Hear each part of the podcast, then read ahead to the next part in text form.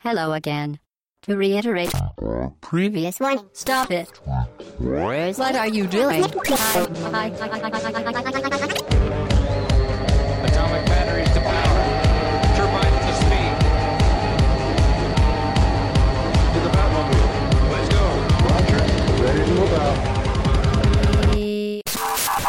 Podcast au bas gauche droite, numéro 188. Bonjour, nous sommes le... Je ne sais même pas quelle date. Nous sommes Le 7 mai. le 7 mai. Merci Mike. Dimanche 7 mai. On est complètement dans l'imprévu ce matin puisque Chine, malheureusement, a des problèmes de voiture. Voilà, on dénonce directement le matin, évidemment. C'est pas... C'est Pas de sa faute, c'est hein, pas de sa faute, évidemment. Euh, donc, euh, nous sommes avec Mike. Salut Mike. Salut Hobbs, bonjour à tous. Nous sommes également avec Julien. Salut Julien. Salut à tous. Voilà, Julien Dubcast qui Ouais, nous toujours. rejoint pour parler de d'un jeu qui lui a plu, a priori. Ouais, ouais, pour défendre l'indéfendable. vous avez pas osé le faire vous-même. C'est ça, voilà. On, on s'est a dit, euh, non, on va pas dire. ouais. voilà, donc vous l'aurez euh, entendu, on va parler ce matin de Star Fox, entre autres, voilà, de Star Fox 0 et Zéro. un petit peu de, de, de Guard. On parlera. Garde, ah oui, garde, Garde, oui, on va dire. euh, La prononciation, attention, c'est- c'est important. oui, c'est très important. On parlera également d'un autre, un- d'un jeu indé qui s'appelle Mind Pass of Pal- euh, Thalamus. Oui, je vais y arriver. C'est- compliqué. Il est Pass pas évident à prononcer, celui-là Voilà, c'est ça. Euh, on parlera d'actualité puisqu'il y a pas mal de choses cette semaine, notamment du personnage évidemment. Une petite actu dans la, dans la semaine. Et puis euh, pas mal de choses, hein, puisqu'il y a du Star Wars, euh, plein de petits trucs. Mais on commence par le débrief. Déjà, petite précision euh, qui est déjà à la bourre hein, maintenant, puisque je n'ai pas mentionné la semaine dernière que Nioh, la démo, était disponible uniquement jusqu'au 5. Ouais, en fait, c'est pas, c'était pas disponible au téléchargement, c'est qu'elle était bloquée. Si t'étais pas en ligne, tu peux pas y jouer, c'est ça? Exactement. Ah ouais. Voilà. Tu peux plus y jouer, quoi. Donc maintenant, Voilà, c'est bah fini. c'est fini. C'était jusqu'au 5. Donc là, c'est trop tard. Je sais pas si vous avez eu l'occasion de la, de la tester, vous, euh, vous deux. Bah, euh, j'ai failli, j'ai failli la récupérer et quand j'ai vu qu'en fait c'était limité en temps, je me suis dit, je, ça serait pas possible quoi. Ouais, Ouais. moi j'ai joué. Tu as joué, ouais Ouais. Est-ce que tu as été convaincu comme, euh, comme moi? Bah, plutôt convaincu, ouais. Alors déjà, moi je suis pas un grand joueur de Souls. euh, mais ce que j'ai bien aimé là justement, c'est que la- le, le gameplay des combats euh, était complètement différent des Souls. Enfin, c'est un vrai système de combat à la Ninja, Ouais. Ninja Theory. hein. Euh, Pas Ninja non, Theory, Ninja Theory, la Team Ninja. Team Ninja. Voilà. Donc voilà, j'ai trouvé. Moi, je suis allé jusque. Est-ce que t'as battu le premier boss? Non. Non? Non, non, je suis arrivé jusqu'au. c'est justement c'est lui qui est dans une, une espèce, de, une espèce de cabane là. Euh, Non, C'est un au- sous-boss, Il est au lui. bateau. Ouais, c'est au sous-boss. C'est Ouais. si long que ça ou c'est parce que c'est dur? C'est dur. D'accord. Depuis le podcast euh, de la semaine dernière, j'ai Ouais. passé peut-être 6 heures de plus. Ah Donc ouais. euh, c'est pour dire que la démo est très très longue en Mm. fait. Parce que euh, pour arriver jusqu'au premier boss, ouais, tu mets ça va, tu mets 2-3 heures. Puis après, euh, si tu veux progresser, si tu veux, moi je suis monté jusqu'au mon perso niveau 38, je crois, un truc comme Tu ça. peux recommencer en permanence. euh, Tu peux pas recommencer en fait, t'as plusieurs missions déjà. D'accord. Euh, et et t'es dans un espèce de monde ouvert, donc du coup tu peux vraiment rester le temps que tu veux. Tu peux farmer les ennemis, euh, essayer de trouver du loot, beaucoup de loot parce qu'il y a beaucoup d'objets à récupérer pour essayer de personnaliser, de personnaliser ton perso. Euh, franchement, et j'ai testé d'ailleurs le 60 fps parce que je sais plus si on Ouais, j'ai cru, j'ai mieux, comprendre qu'effectivement il y a une option euh, Voilà, pour switcher. technique. Ouais. Ouais, c'est beaucoup mieux. Ouais. ouais. J'aurais dû commencer Ouais. comme ça. Ouais, en Moi j'ai commencé comme ça. Tu perds en résolution, mais tu gagnes en fluidité, c'est ça Ouais, ouais. C'était jouable hein, en 30 fps, mais quand tu joues en 60 60 fps, ça saute Ah, aux yeux, c'est En fait, chose, hein. tu gagnes plus en framerate que tu perds en résolution. Je Ouais. trouve ça plus agréable quand même de d'avoir un- vraiment un framerate. De toute façon, le jeu est moche de base, donc euh, ouais, Ouais, c'est il a pas l'air fou. Bon, c'est une Ah. alpha aussi, mais. euh, on verra bien ce que ça va donner. Mais moi, je suis, j'étais très triste de la fin de, de cette alpha démo. Ouais, Euh, ouais. J'aurais bien voulu y jouer beaucoup plus. Donc là, vraiment, je- j'étais un peu addict et je vais attendre impatiemment euh, ce que ça va donner. Ouais, tu passes un peu par tous les sentiments. Moi, au début, je suis là, je fais là Ah non, c'était parce que c'est super beaucoup imbitable au niveau Mm. des, des menus. euh, Enfin voilà. Même des mécaniques. Enfin, vous Des arrivez à début, apprivoiser un ouais. peu tout ce qui, Tu meurs qui se beaucoup, passe. euh. Ouais. Et, Et tant que après, t'as pas débloqué des compétences, tant que t'as pas un peu vu le système de combat, de contre, euh, les systèmes de, enfin les différentes phases, euh, les, les postures, combos, les les furets, les combos. postures, ouais, t'as vraiment beaucoup Il y de a choses. énormément de subtilités, ouais. Ouais. Non, non, vraiment très intéressant. Autre jeu avec euh, beaucoup de subtilités, oui, euh, dont vous avez beaucoup parlé dans les, dans les commentaires, euh, c'est les Souls, évidemment, tu, tu l'as évoqué. S'il s'était transformé en Topic Souls. C'est ça. Le sujet de la semaine dernière. Et il y a eu beaucoup de, de commentaires qui ont tourné autour de pourquoi on y joue, pourquoi on n'y joue pas. Euh, visiblement, l'univers effraie pas, moi, effraie pas mal. Ah, c'est glauque, ça a toujours été un peu le glauque, bestiaire. Mais pas tant que ça. Honnêtement, moi, je suis quelqu'un qui est, euh, qui est du mal avec les univers horrifiques. C'est pour ça que j'ai jamais fait de Silent Hill, par exemple. Non, mais Euh, ça pour moi, c'est à- trop compliqué. pour avoir fait un peu de Bloodborne, ça s'ajoute à la à la peur que tu ressens de te faire désinguer, quoi. C'est ça en fait. Ouais, mais dans un... C'est que tout s'assemble et Autant dans Bloodborne, je peux comprendre. Il y a une vraie tension en fait. T'as des trucs un peu délirants avec des yeux de partout. Euh, Là, ça m'a un peu, ouais, Lovecraft, euh, Ah, Bloodborne ça m'a fait flipper. plus, plus Ah, malsain. énormément. Ah Ah, oui, ah oui, oui. C'est c'est de la dark fantasy, alors que là, enfin, même si c'est un plus ou moins, mais l'autre, c'est vraiment l'univers horrifique. Alors que là, beaucoup moins. Ah ouais, d'accord. Même s'il y a quelques monstres euh, dans le bestiaire dans qui Dark Souls, c'est- mais très proche de Demon Soul au niveau du bestiaire. Ouais. Donc il y a pas mal de chevaliers. c'est beaucoup plus euh, noir. Oui, mais c'est avec euh, euh. des, des monstres qui sont un peu plus. Non, je pense que comme dit Mike, le fait de mourir, Sombre. ça fait de mourir souvent, d'avoir peur de mourir, fait que tu t'avances, t'es pas dans ta zone de confort, donc il y a un côté un Ah, peu de ce qu'on retrouve dans les survival. Quoi. Début de Bloodborne, il y a des trucs ça passe, mais il y a des trucs ça passe pas. Quoi. Faut revenir plus tard, t'es obligé. Bah ouais, mais tu, tu passes et après, il faut, faut apprendre à fuir. C'est ça le truc. Ouais, mais si c'est trop compliqué, tu t'en il y a vas. un moment, tu fuis, tu fuis, tu fuis, tu fuis, et puis ils deviennent de plus en plus gros, c'est plus possible. Quoi. Enfin, à un moment, il faut combattre aussi, il faut apprendre. Oui, bien sûr, mais Faut voilà, c'est à- les différentes approches euh, du, du jeu. Voilà pour le débrief. On va passer à la question, une petite question euh, en rapport un peu avec ce qu'on va avoir dans la- le podcast de la semaine prochaine, puisqu'on va parler de, de Vive, de- du casque de réalité virtuelle avec, euh, avec le casque de Valve. Et en préparant ce podcast, je suis tombé sur un petit détail sympathique, une anecdote assez légère qui m'a semblé idéale pour une petite question, voilà, en passant. Alors, en, en- en l'occurrence, la question porte sur le développement de la démo Aperture Robot Repair, donc la, fameuse démo de Valve où on doit réparer un robot euh, euh, qui est normalement dans Portal. Et derrière cette démo se cache un terrible secret. Euh, L'une de ces propositions, attention, est vraie. J'aurais dû dire va vous étonner façon, façon Chine. voilà. Alors les trois propositions réponse A, il y a un téléphone sur une table, incroyable. Mais la touche 3 de ce téléphone a été effacée. Touche 3, Oui, bah, c'est- Valve oui, ne va euh, jamais jusqu'à Portal 3. 3, FF3, Left 4 Dead 3. Réponse B, sur un des écrans, un texte qui n'a a priori aucun sens défile, et il se trouve que c'est une recette de forêt noire. Forêt noire, voilà, vous avez le Ouais, rapport, euh, Bah, le gâteau. le gâteau, Cake is a lie. Ouais. complètement.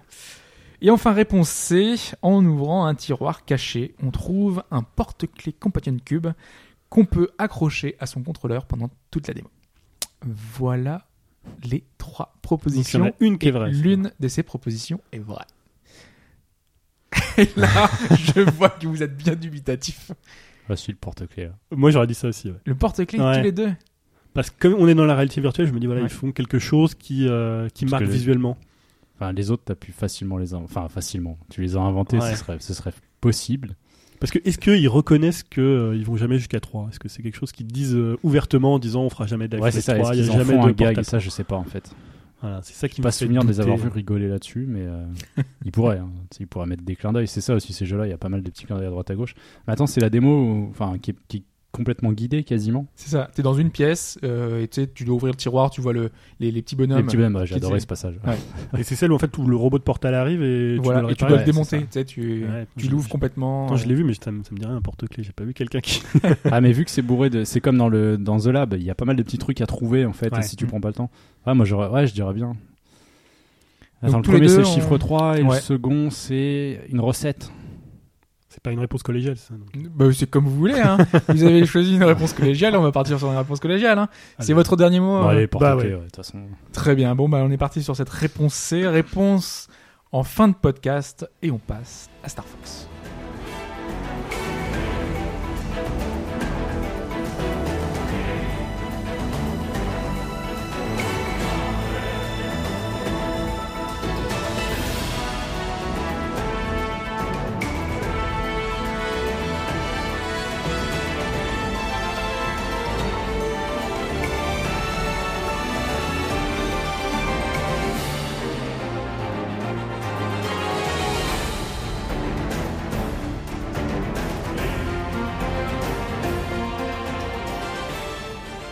Star Fox Zero Ouais. sur Wii U, Sur Wii U. Platinum. Platinum et Nintendo, donc Voilà. c'est toujours. Ça fait un- toujours bizarre de voir le logo euh, quand tu lances la, le Oh, jeu. on est habitué maintenant. Avec, vrai, On avec voit de plus en plus souvent quand même. C'est vrai. Plus souvent, ouais.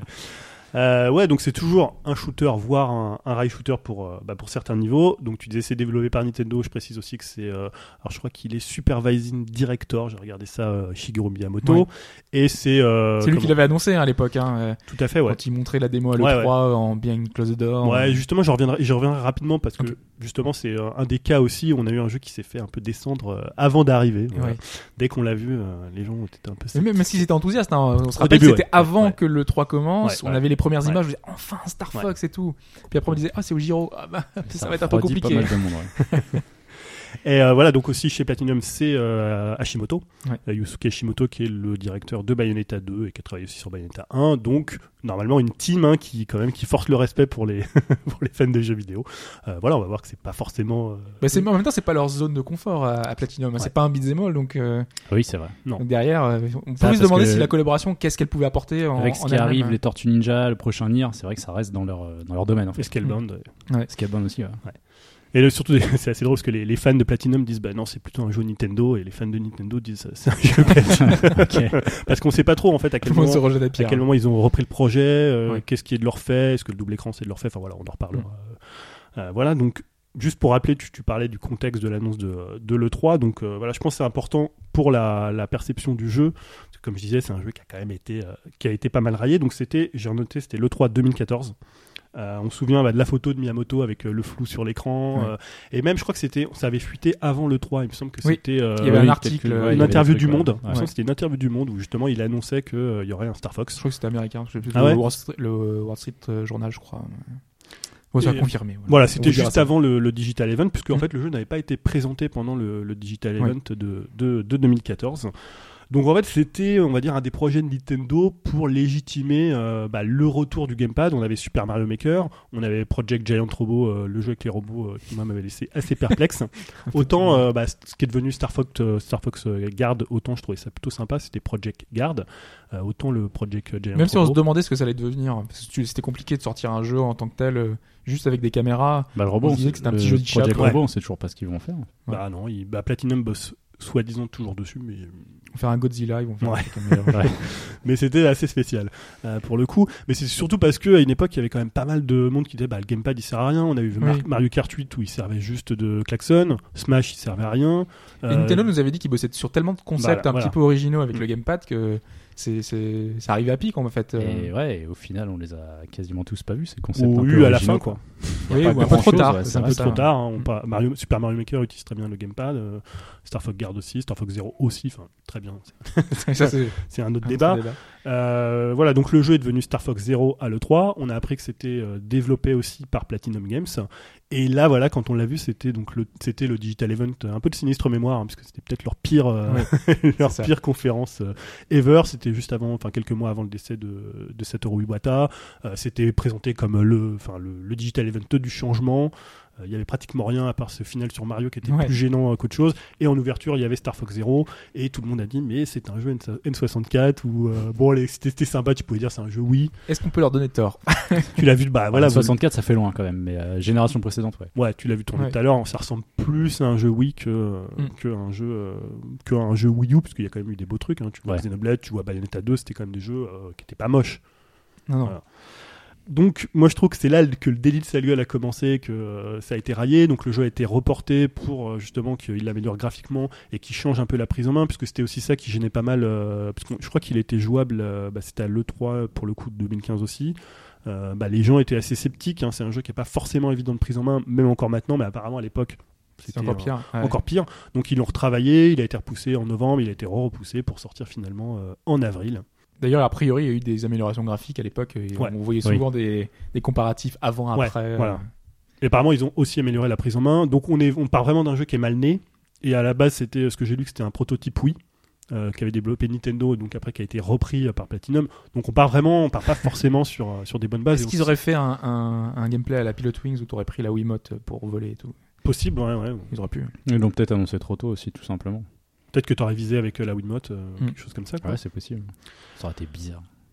Euh, Mais ça aurait peut-être plus simple en fait. Parce que tu, tu vises l'écran à un endroit donné et tu tires, tu sais, dans un rail shooter, c'est peut-être plus. ouais c'est pas il y a pas Shin Ouais, Punishment pas. qui fait ça euh Si, ouais. Ouais, et les qui deux. fait plutôt bien. hein. ouais voilà tout le monde euh, apparemment moi j'ai pas joué mais apparemment c'est un des, euh, des shooters Ouais. euh, vraiment efficaces euh, Mm. De la Wii. Voilà, dans l'histoire récente de Nintendo, moi je vois deux cas qui ressemblent un peu finalement à ce Star Fox Zero. C'est euh, Kid Icarus Uprising, qui finalement a, bah, on- pour ceux qui n'ont pas fait, simplement qu'il y a le, il y a pas de stick droit. Toi, t'as aimé, toi euh, Moi j'ai aimé, ouais. Ouais. Parce que moi, j'ai j'ai pas du tout accroché. Alors je me suis et pourtant euh, tu vois on m'a dit je vais m'y faire à la maniabilité mais euh, après euh, 20 heures euh, malgré je me suis forcé 20 heures hein, Il était vendu avec pas. un, un socle, Un socle, ça avec le socle. Ouais. Ouais. mais au final tu enfin tu, la console tu l'avais surélevé un peu parce que voilà et du coup elle prenait son poids quand même donc du coup sur les longues sessions c'était compliqué Et euh, ce gameplay, déjà, il y avait plein d'indications qui étaient sur l'écran du bas, mais t'avais ton, toujours ton stylet ou ton doigt sur l'écran, donc tu voyais pas euh, ce qui se racontait et tout, c'était difficile à suivre. Enfin, moi, je trouvais qu'il y avait pas mal de, de choses qui faisaient qu'on, j'accrochais pas. Alors que, de toute façon, il y a plein de gens qui ont adoré, hein, Ouais. et plein de gens qui se sont fait au Mm. contrôle, dont toi, Ouais. par exemple. Bah, juste pour préciser, c'est-à-dire que tu contrôlais la caméra avec le stylet. Voilà. Ouais. Et tu pouvais même pas utiliser le, le stick droit si t'avais, parce qu'à l'époque il y avait pas encore la New 3DS, mais il y avait le l'espèce de d'adaptateur Le euh, Circle Pad. ouais. qu'ils avaient sorti Mm, surtout pour Monster Hunter. Oui, il a Euh, été sorti pour, celui- pour celui-là. ouais, Et là, ça servait à rien, ça servait juste pour les gauchers. Donc si t'avais besoin Bah, d'avoir le contrôle au stylet, ça rappelle un peu Metroid euh, sur DS. Les quelques FPS qui avaient été faits, je crois que c'était Ouais. ça. Ouais, hein. mais c'était la visée euh, en interne en FPS, c'est plus simple que là où tu, tu diriges dans les airs et tout. Enfin, il y a Mais là, de- c'était uniquement pour les phases au sol. Oui, c'est vrai. Parce Oui, que en- quand finalement, quand t'étais dans les airs, c'était un, bah, une sorte de rail shooter. euh, Mais t'avais des euh, subtilités pour te retourner, pour, pour euh, retourner, ouais, plein de quelques trucs. trucs. euh. Et autre jeu aussi qui avait divisé comme ça, c'était Skyward Sword. Oui. Finalement, avec un contrôle 1 pour 1, ce qu'ils appelaient 1 pour 1, c'est-à-dire que tu fais un mouvement, bah, tu fais ton mouvement selon la hauteur, hein, c'était avec le Wii Motion Plus. Euh, certains, voilà, certains sont toujours, c'est un peu le principe, c'est-à-dire soit tu restes à la porte et tu t'y fais jamais, et donc tu trouves ça mauvais et tu t'y fais pas, euh, soit tu passes un peu outre. Euh, moi, je trouve que ça, mérite quand même qu'on bah, espère un peu de creuser. C'est un peu comme, je sais pas si vous avez déjà fait cette expérience où tu fais jouer quelqu'un avec un, un FPS qui a jamais joué aux jeux vidéo ou aux jeux vidéo qui a joué qu'en 2D. Moi, je vois par exemple, c'est le cas de ma femme, un FPS avec un stick droit. Elle sait pas pour, enfin, elle sait pas comment avancer. C'est-à-dire bouger. C'est-à-dire que tu regardes ce qu'elle fait, elle fait n'importe quoi. tu vois, et c'est un peu ce côté où les gens, bah voilà, maintenant aiment Oui, plus apprendre une nouvelle façon de jouer. ça. Voilà, c'est bon. Après, est-ce que c'est, ça fonctionne? Ça, c'est. on va voir. Donc là, euh, on a quoi? On a un double écran. Et on a un gyro. Donc là, c'est un peu horreur des gamers. hein. Tous les warnings. euh, mais qu'est-ce qui se passe? Le gyro, c'est horrible. Pourtant, ça fonctionne bien dans Splatoon. On a pas Ouais. parlé de Splatoon, mais pour le coup, Splatoon, c'était plutôt tout le monde. Personne joue au stick, à mon avis, dans Splatoon. Enfin, Je crois que Fudge jouait au stick par contre. ah, d'accord, ok. Il me semble que lui était plus à l'aise euh, Oui, c'est avec vrai. cette façon de jouer. ouais. Mm. Et alors, juste pour expliquer, le double écran, il offre deux vues, euh, deux vues différentes. Sur la télé, tu as une vue à la troisième personne, avec le viseur qui suit de près le déplacement du, euh, du Airwing.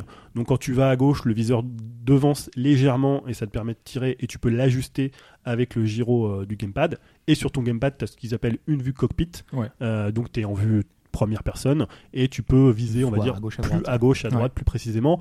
Et ce qui est intéressant, c'est ça que pour un shooter spatial, c'est que tu vas pouvoir en fait euh, te déplacer vers l'avant et tirer euh, perpendiculairement. C'est-à-dire te déplacer presque parallèlement à un boss qui va avoir des, des points de- d'attaque sur les côtés Ouais. et toi viser sur le côté tout en te déplaçant. C'est une gymnastique. Voilà, on, on Oui, faisait on la vu, démonstration tout à l'heure. C'est sportif. Ça paraît assez simple quand tu le vois tourner. C'est ça. Quand on regarde, quand on regardait jouer, Ouais. ça avait l'air assez évident. Euh, T'as fait le premier niveau, euh, t'as eu aucun problème à part euh, deux trois ennemis. à chaque fois, il disait ouais, vas-y, dépêche-toi, va tuer les araignées. Et toi, en trois secondes, t'avais tué les Ouais. araignées et tout. T'avais bien switché Il y a une- entre je les pense deux qu'il y a une phase d'adaptation qui est pas évidente. Au moins une heure. Moi, je Ouais. dirais qu'une heure et euh, vraiment une heure pour comprendre ce qu'il faut faire. Et après, il faut vraiment faire un run complet. Le jeu est court, hein, j'en reparlerai. Mais il faut vraiment euh, un bon run pour euh, que ça soit. que ça devienne en fait euh, un peu comme une seconde nature. Parce qu'il y a une gymnastique entre les deux écrans, même si c'est pas Ouais. permanent. T'as quand même. euh, C'est pas permanent, mais tu, j'en parlerai ça, mais t'as des phases. Euh, t'as des phases différentes à l'intérieur du gameplay. Ouais. Après, tu peux, euh, y a- quand tu sais bien jouer et tu sais où sont les éléments, il y a quand même une notion de par cœur. Mais il y a hein. quand même le, le, le fait que quand tu lances le jeu, euh, pas quand tu commences à Corneria, comme sur euh, le, le jeu original, tu peux jouer normalement finalement. T'es en troisième personne, euh, t'as les ennemis, tu peux les loquer, Ouais, ouais, euh, aller à gauche, à droite.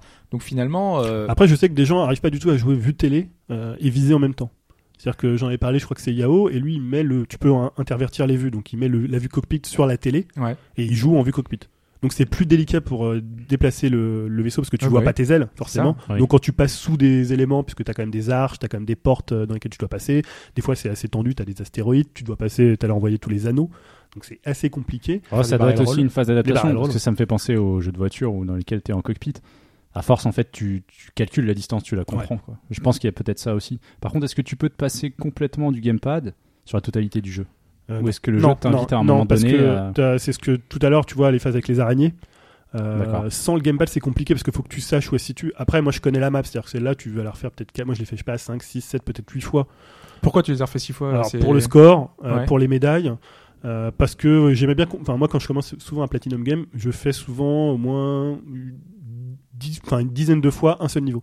Ah oui. Juste pour décortiquer le système. euh, Alors là, le système est un peu ça aurait eu un intérêt s'il y avait un, un mode de difficulté supplémentaire, mais a priori, il n'y a pas de mode de difficulté supplémentaire, ce que tu disais. Ouais, mais aller chercher le score est super compliqué. Et après, euh, j'en parlais tout à l'heure sur, euh, il y a beaucoup de replay value au niveau des médailles.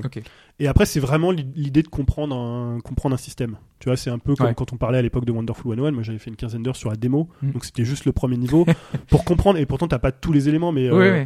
Euh, je trouve Mais que c'est bien cette démo quand même. Voilà, elle était- déjà, elle était très bien. ouais. Mais même sur Bayonetta 2, c'était pareil. Où, voilà, c'est, je trouve que refaire le niveau, parce que après, tu sais quels sont les ennemis, tu, Oui, commences à comprendre. Et souvent, j'ai plus confiance dans quelqu'un qui aura fait un seul niveau pendant euh, 15 heures que quelqu'un qui aura fait tout le jeu et qui aura pris une rousse, parce que souvent, tu prends une rousse, et dans Star Fox aussi, euh, c'est, c'est un peu le cas. Euh, donc déjà pour situer rapidement euh, au niveau de l'histoire de la licence, euh, on est alors c'est à la fois un remake euh, de Light Wars donc l'épisode euh, N64. Mm. Il y a un peu aussi de Star Fox premier du nom. Moi c'est surtout celui-là dont je me rappelle parce qu'à Oui, l'époque oui. Star Wing, je me rappelle quand il était arrivé sur Super NES, c'était un peu une claque quand même. Et voilà donc on est à la fois dans l'hommage parce qu'il y a des niveaux qui sont complètement repris. On retourne sur Corneria, il y a Titania, il y a des nouveaux environnements. Euh, voilà, c'est à la fois hommage, suite, remake, reboot, et ça a jamais été très clair parce que Nintendo dit c'est pas une c'est pas une, une suite et c'est pas une préquelle. Donc on sait pas trop où il le situe, c'est plus une relecture. Moi j'appelle ça plutôt relecture. Ok. Enfin, d'un point de vue extérieur, j'ai un peu l'impression que c'est quasiment toujours le même jeu.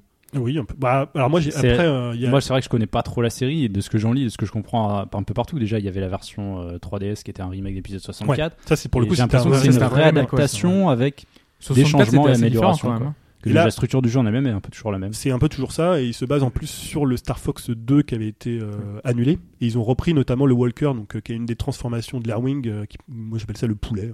Bah, tout le monde, je crois, l'appelle comme ça. ouais. Star Fox 2 était prévu sur quoi Sur Super Nintendo, je crois. D'accord. Voilà, ils l'avaient finalement annulé. Après, c'était passé sur N64. Ils avaient fait un jeu euh, un peu différent. Mais voilà, donc ils ont repris des éléments et euh, on est toujours, bah voilà, dans ce style, dans ce style visuel avec cette espèce comme ça de d'image un peu vectorielle, Ouais. euh, des choses très découpées, très très dessinées, pas du tout d'angle.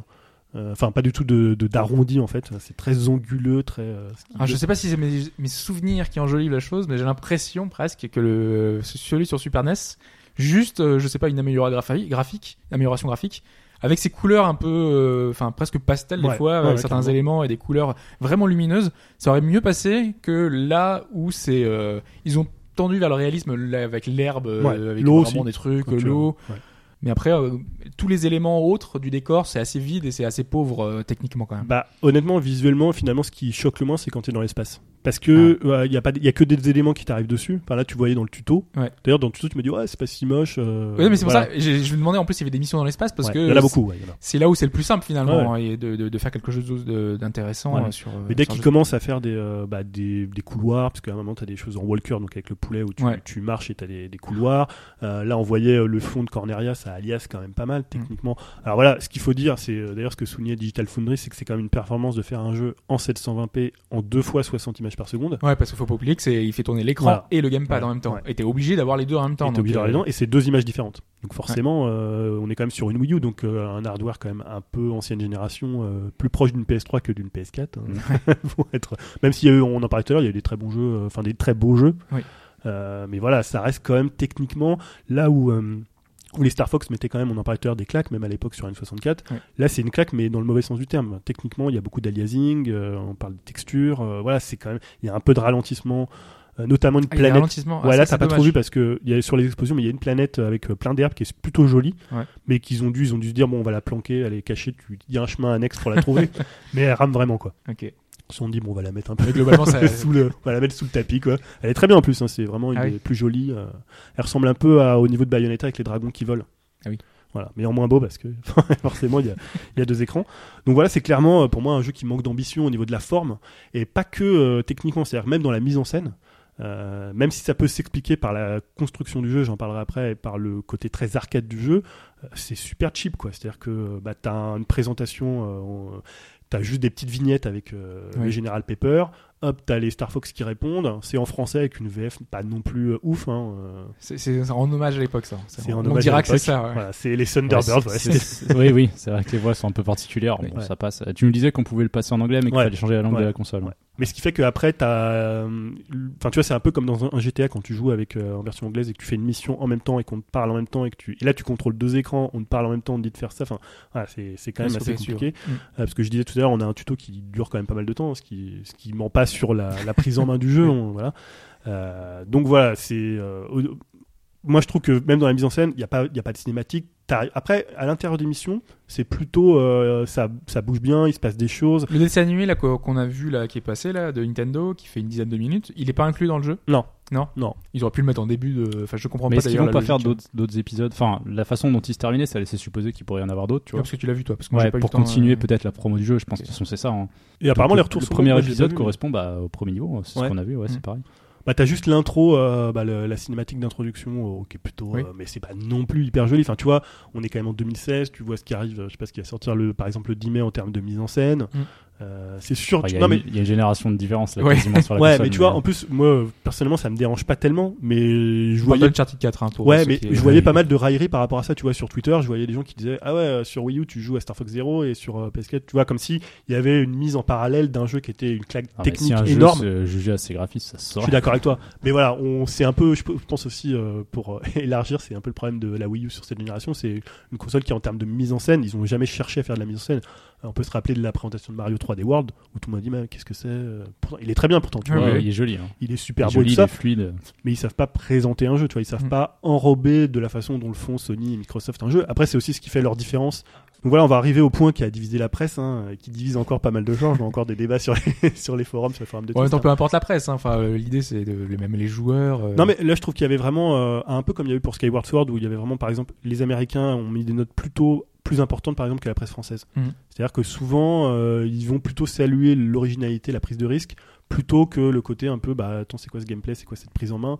Euh, alors qu'en France on voilà le, le jeu c'est quand même tapé des sacrées sales notes euh, sur sur pas mal de sites. Ils sont un peu plus critiques quand un jeu euh, aura du mal à passer auprès du grand public. Moi j'ai eu pas mal de pubs euh, après des points tu vois pendant des sur des chaînes de dessins animés. Ouais. Donc plutôt pour un jeune public. Pour le Star Fox, tu veux Euh, Ouais, dire pour le Star Fox.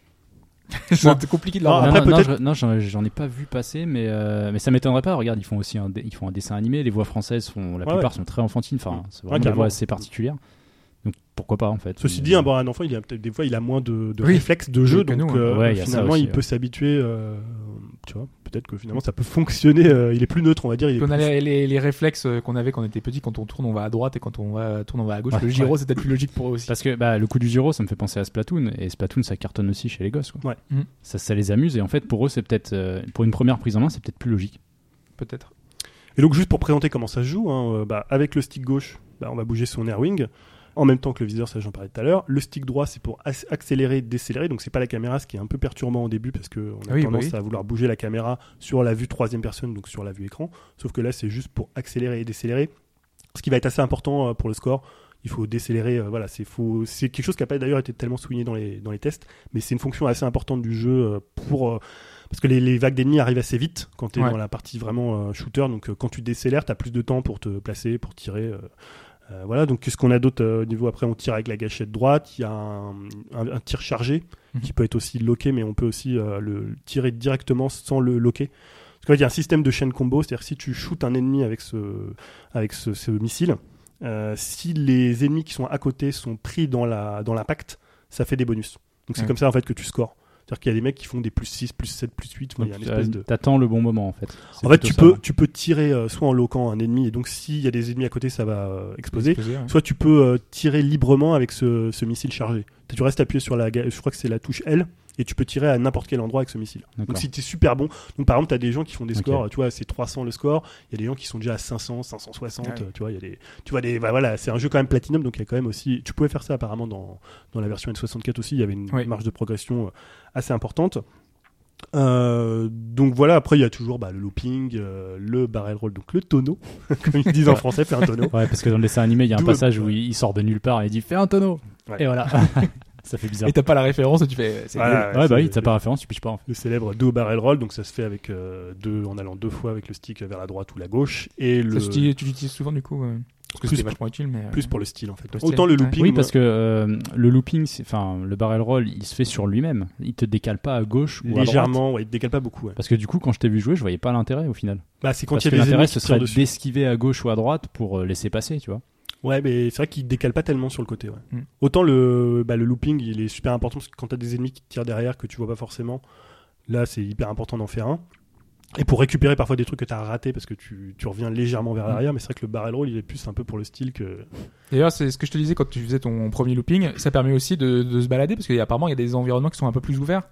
Ouais. Euh, Enfin, il y a des arènes. où Ouais, Ça fait, ouais, ça fait Ouais. de grosses arènes, visiblement. Ouais, il y a des parties euh, vraiment rail shooter Ouais. euh, à la afterburner et des parties, euh, des parties en arène. Et t'as une dernière fonction avec A, tu peux transformer ton véhicule, donc soit le walker, t'as le landmaster aussi qui est un espèce de tank euh, qui va au sol qui permet de se Mhm. transformer aussi, qui peut voler quelques instants. T'as aussi un autre véhicule qu'ils ont mis, c'est le Gyro Wing, donc c'est une espèce de drone. Il y a un drôle de nom. ouais. Ouais, c'est un. Bah, le problème en fait, c'est que, enfin, tu vois déjà, t'as déjà une maniabilité complexe. Ouais. Et là, ils ont rajouté euh, des maniabilités différentes pour chaque véhicule.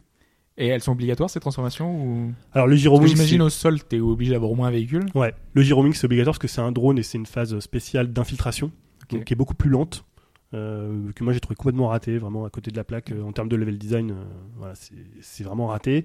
Bon, après il y a que un niveau, hein, et un Mm. petit bout de niveau, donc c'est pas non plus sur la totalité du jeu, mais voilà, comme c'est un- une phase de maniabilité un peu différente vu que c'est un drone ou voire un hélicoptère, donc ça se pilote un peu de la même façon. Ouais. Euh, donc c'est encore une maniabilité différente, donc euh, quand t'as un jeu qui est, qui est un peu complexe. Faut t'habituer toutes les 10 minutes, quoi. Et euh, voilà, donc ce que je disais, c'est que quand tu, pour maîtriser le contrôle, bah moi je sais pas, j'ai mis une petite heure. Donc euh, après, t'as des gens qui vont mettre, qui vont mettre un peu plus. Mais sur les phases d'approche à l'afterburner, ça se passe plutôt bien. Après, c'est juste de comprendre. En fait, la difficulté, c'est de comprendre où tu dois regarder, quel écran tu dois regarder et quand tu dois le regarder. Oui. Une fois que tu as compris ça, euh, moi je regardais un peu des gens qui faisaient des let's play et souvent, quand tu es habitué à jouer, ils regardent pas forcément le bon écran au bon moment. Ah oui. Voilà, c'est un peu. Bah, après, c'est logique aussi. Enfin, c'est pas, c'est une gymnastique, euh, une gymnastique un peu compliquée. Parce qu'en fait, on a l'écran du haut qui te permet de bah, finalement de diriger ton Ouais, ton airwing. ton airwing. Donc, et l'autre voilà et l'autre écran qui est la vue intérieure qui te permet de viser sur les côtés à gauche Ouais. à droite et donc c'est pour ça que c'est nécessaire de faire euh, Ouais. de regarder pour viser et l'autre pour euh, Et en fait, pour donner un exemple concret, quand tu es par exemple sur Corneria, tu as une première phase qui s'appelle phase 1, où là, c'est la, la phase qu'on faisait tout à l'heure.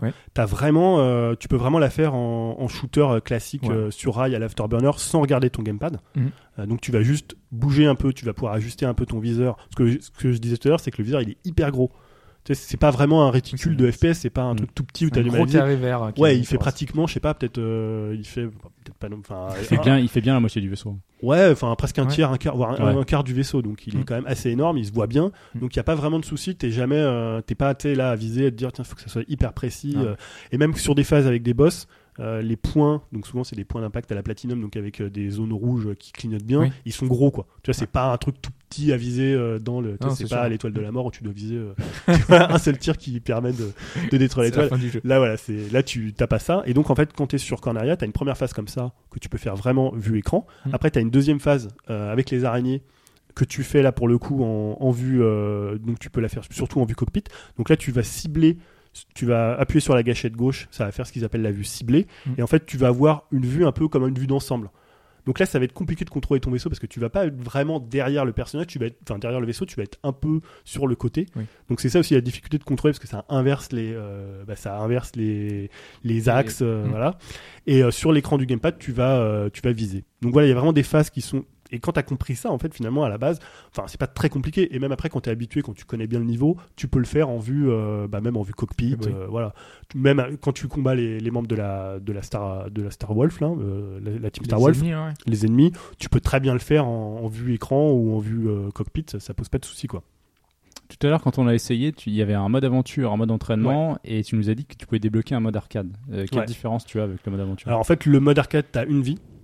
Et tu te fais en fait tout le parcours euh, dans une traite, c'est juste un truc de Tu score peux attaque. choisir les niveaux ou tu Alors tu choisis en fait, euh, parce qu'en fait quand tu fais le mode, il est pas débloquable tout de suite, il faut que tu Ouais. finisses le mode aventure. Donc quand tu fais le mode aventure, au fur et à mesure il va te dire, euh, tiens sur Corneria il y a un, por- un portail qui s'est ouvert, euh, tu peux ah y oui, aller. des, des embranchements, des choses comme ça. Et je sais pas si tu as vu tout à l'heure dans la première niveau sur Corneria, à un moment sur le côté droit il y a une porte, un espèce de hangar, et quand tu vas pouvoir te transformer en walker, tu vas pouvoir y accéder. Donc tu vas descendre, tu vas appuyer sur A, tu vas marcher, et tu vas aller sur cette porte-là et tu vas arriver à un autre boss. Donc en fait, à chaque fois, pratiquement sur tous les niveaux, parce que tu as 12, euh, t'as 12 niveaux, plus 8 boss euh, ou 8 niveaux cachés, Mhm. et à chaque fois, il y a des chemins différents euh, à l'intérieur. Ok. T'es au moins incité à le refaire une fois, je dirais. Ouais, ouais, ouais, complètement. Donc voilà, juste pour repréciser sur la maniabilité, c'est une gymnastique à comprendre, à intégrer. Et ce que je te... Voilà, par exemple, beaucoup pesté sur le, le boss de fin. Hier, quand j'ai refait le jeu en mode arcade, tu vois, je l'ai battu en 10 minutes, quoi. Alors que euh, la première fois, il m'avait fallu peut-être deux heures pour capter euh, le boss de fin et assez Ah oui, compliqué parce qu'il faut. Et là, vraiment, tu vois, quand tu l'as battu une fois, bah, tu comprends. euh, je vais pas spoiler, mais en fait, t'as des zones que tu vois que sur le gamepad, des zones bleues pour rentrer à l'intérieur du boss. Et après, il faut que tu lui tires dessus. Mais une fois que tu connais les patterns, en 10 minutes, c'est réglé, tu vois. Et la première fois, j'avais peut-être mis 2-3 heures, quoi. Ah la vache. Ça m'a l'air un peu. euh, Voilà, mais une fois que t'es euh, chaud. habitué et une fois que tu comptes, bah, tu vois, là, je me faisais même plus toucher, quoi. Parce que euh, quand t'as passé 25 heures et que t'as fait euh, chaque phase, euh, voilà, c'est euh, c'est bah, beaucoup plus simple et tu, tu prends vraiment le prends vraiment le jeu en main. Et ce que je te disais tout à l'heure, le seul défaut, moi, je trouve, c'est que le viseur, il a tendance à se décentrer. Donc, tu es obligé de le, tu peux le recentrer avec Y, mais par exemple, notamment contre le boss, des fois, tu lock et il lock à l'extérieur du boss, en fait. Ah oui. C'est un peu bizarre. Parce qu'il y a des éléments, en fait, euh, il t'envoie des sortes de plateformes que tu peux détruire. Mm. Et donc, il lock ces plateformes-là. Ça m'est arrivé à avoir comme ça deux fois où il se descend. Et comme tu bouges beaucoup le gamepad à droite, à gauche, Mm. tu vas souvent avoir un, le, le viseur qui va rester sur la droite. Et quand tu reviens au centre, il reste un peu à droite. Tu Parce qu'à ce moment-là, j'imagine que tu es en phase où tu as. En fait, quand tu lock un. C'est ce que tu nous montrais tout à l'heure, euh, tu, tu, tu lock un ennemi. En fait, on fait le tour de l'ennemi. En fait, on est en une vue assistée, enfin une vue guidée en mode automatique finalement. Et tu peux te concentrer sur le tir. C'est Ouais, comme ça que ça marche. hein. Ouais, tout à fait. ouais. Après, il faut quand même que tu saches où va ton vaisseau. Quoi. Ouais. C'est ça la, la difficulté. Mais en fait, le vaisseau, il va pas très vite quand tu le regardes sur l'écran de la télé. Donc, Mm. tu as le temps quand même d'ajuster, soit de décélérer, soit même d'accélérer. Et c'est ce que, pour, tu vois, beaucoup disaient, ouais, c'est hyper mou, c'est hyper lent, parce que c'est mou sur la vue euh, troisième personne. Mais sur la Ouais. vue cockpit, avec la vitesse à laquelle, à laquelle arrivent les ennemis, enfin, tu vois, là sur Corneria, quand on voit, les ennemis arrivent quand même assez vite. Il y en a beaucoup, il y en a en haut, en bas. euh, C'est quand même, quand tu, quand tu les connais pas, c'est, euh, c'est, c'est assez compliqué, quoi. Et euh, voilà. Et, moi, je pense que si on, suit les règles que pose le jeu, si tu comprends ce que le jeu demande, t'as vraiment un jeu qui a un, un excellent, un excellent feeling arcade. Et pour moi, c'est vraiment la force du jeu parce que c'est un jeu qui est très ramassé sur le temps, qui est construit pas du tout en ligne droite. C'est vraiment un jeu construit euh, de façon circulaire, un peu comme beaucoup de Platinum Games qui sont pas du tout construits pour la ligne droite. Après, tu peux, enfin, Ba- Bayonetta, euh, Wonderful, tu peux le faire en ligne droite. C'est euh, Ouais, bah c'est conséquent aussi, mais l'intérêt il est quand même de, de voir tout ce que le jeu il peut t'offrir. Et là, c'est vraiment sur ce côté circulaire parce que tu vas devoir. On parlait des routes, mais tu as aussi les médailles. Donc, tu as des médailles qui vont être. Tu as 5 médailles par niveau.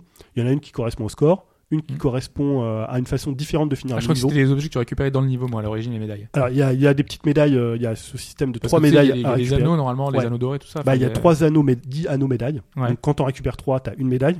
Quand tu bats le score euh, de la médaille d'or, tu as une médaille. Quand tu finis euh, un niveau différemment, par exemple, à un moment, tu as un boss, tu peux le détruire de l'intérieur ou le détruire avec les...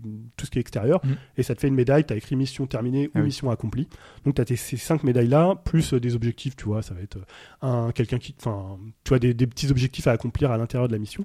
Donc tu vas vraiment faire et refaire les missions euh, à la fois pour le, mode ar- pour le mode arcade et à la fois pour récupérer toutes les médailles, sachant qu'il y en a 70 quand même. Et moi, là, je sais pas, je suis à une vingtaine d'heures de jeu, j'en ai récupéré, je crois, 40. T'as des bonus liés à ça, non? Ou c'est juste pour euh, ta, ta progression Je sais pas du tout s'il y a encore des trucs à la fin. euh. Après, je voyais des gens en Je 20 sais pas, heures, des ils avaient tout débloqué. euh, des formes de vaisseaux différentes. Alors apparemment, quand tu, je crois que quand tu as toutes les médailles, tu récupères donc euh, je crois que c'est le Blackwing ou un nom comme ça. Alors, Ouais. Je suis pas un gros connaisseur de l'univers de que tu peux récupérer par les amiibo. Si t'as les amiibo, euh, Ah oui, d'accord. C'est Ouais, ça, des tu t'emmerdes à, Voilà. à jouer, soit t'achètes soit t'avais truc. 30 euros pour acheter tes deux amiibo euh, Falco et, euh, et Fox. Ah oui, bah oui, il y a les deux personnages. euh, Ouais, puisqu'on retrouve toujours les mêmes personnages, on n'a pas parlé, mais c'est Oui, bah voilà, oui, pas, pas raconter l'histoire, mais voilà, il y a toujours Andros, euh, le, le grand méchant, il y a la team Star Fox et la Ouais. team Star Wolf. Et Pepper. T'as, tu es toujours le général Pepper, donc c'est toujours Voilà. des animaux, hein, un chien, une grenouille, un caméléon pour euh, Léon, là, je crois. Voilà, c'est toujours un peu le. Il n'y a pas non plus une histoire, une histoire de dingue. Euh, une histoire dingue pour le coup. Et euh, voilà, moi j'ai trouvé que j'ai passé vraiment des bons moments en fait. Ça paraît étonnant à dire comme ça euh, après. Il y a des moments où c'est très Star Wars parce que il y a des trucs qui t'arrivent dessus. Toutes les phases en espace, moi, toutes les phases en Airwing, j'y trouve vraiment très très bonnes. C'est juste les phases où, en fait, finalement, quand il y a du level design, par exemple dans les phases en Airwing, je trouve ça super raté. Euh, parce que c'est super mou. Enfin, moi, ça m'a fait penser un peu, à- peut-être pas me faire des amis, mais un Insomniac Game, tu vois, un truc. euh, Non, mais tu vois, un peu lambda dans le level design où tu Ouais. vas devoir prendre une caisse, la déplacer, l'éclater sur un ennemi qui est en contrebas. Tu vois, des trucs un peu que t'as vu un peu 100 fois dans les jeux vidéo qui sont pas hyper intéressants. Bon, après, Platinum Games, c'est pas des rois du level design. hein. Mm. Je me rappelle pas. À part peut-être dans Wonderful, il y avait des trucs assez sympas.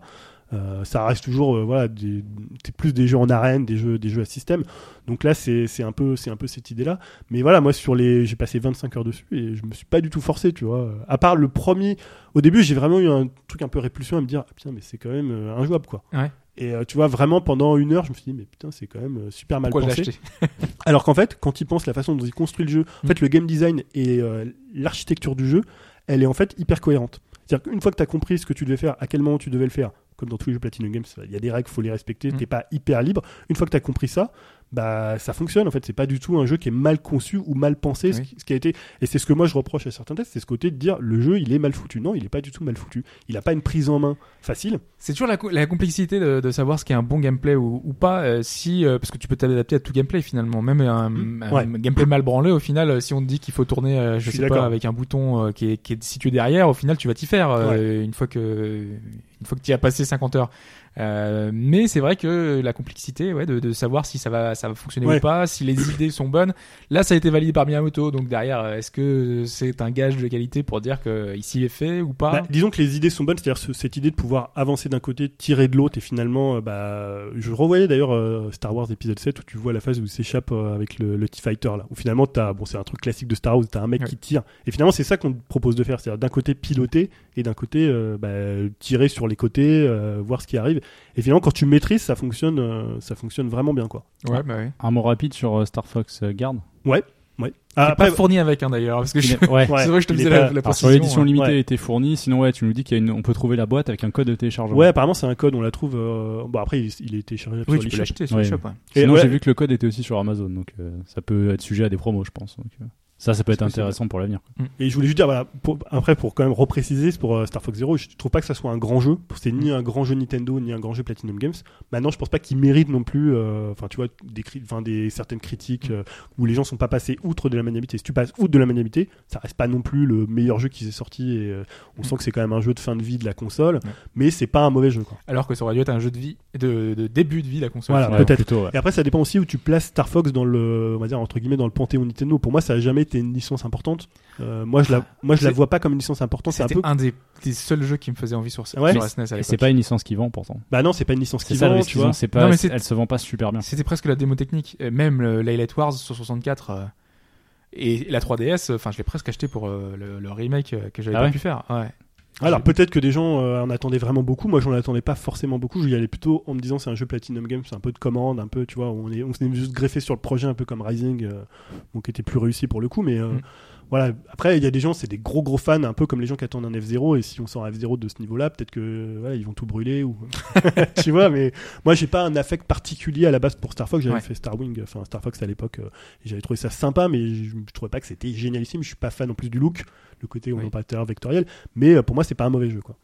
Donc ouais, Star, Fo- Star Fox Guard euh, pour Et, le coup. et juste euh, les, les musiques, du coup, euh, il y a. C'est, j'ai l'impression qu'il y a des remixes. Ouais, D'ailleurs, remixes. Je vais peut-être poser- te poser une colle. J'ai entendu qu'il y avait, euh, dans- quand j'ai un peu regardé un peu la BO, euh, le titre original euh, SNES Ouais. de Corneria, il est inclus. Donc j'imagine c'est soit un truc à débloquer je ou l'ai pas alors. entendu. euh, tu l'as pas que- entendu? bah, En fait, j'ai entendu parce que quand tu finis le mode arcade, tu débloques euh, les musiques. Ah ouais. J'ai écouté toutes les musiques à la fin. Et ouais, elle y est dedans. Et elle y est tout à la fin, Ouais. euh, donc euh, un peu version 8 bits quoi. C'est ça. Et euh, je sais pas où ils l'ont mise, alors peut-être qu'ils l'ont mise quand tu débloques, euh, parce qu'il y a plusieurs crédits de fin. Moi j'ai peut-être, j'ai pas encore tout fait en fait, Ah oui. hein. je suis pas encore. oui, j'ai euh, vu qu'il y avait trois 100%. crédits de fin. Donc, euh, Il y a trois crédits de fin, euh, mais ouais, je- peut-être que c'est quand tu débloques euh, justement les, les anciens ils ont pas modèles. inclus le jeu dans le jeu. Je sais pas. Y a un truc. Non, je pense qu'ils ont, à mon avis, quand euh, peut-être que si tu, tu sais un peu euh, comme ils avaient fait pour Bayonetta, où quand tu prenais finalement euh, le costume euh, de Fox, tu avais en fait ton Airwing modélisé comme euh, la version de Star Fox. Donc peut-être que quand tu utilises, euh, soit avec les amiibo, soit si tu le débloques, le vieux Airwing, peut-être que tu as la musique qui change et que sur Corneria, c'est parce que c'est la musique de Corneria.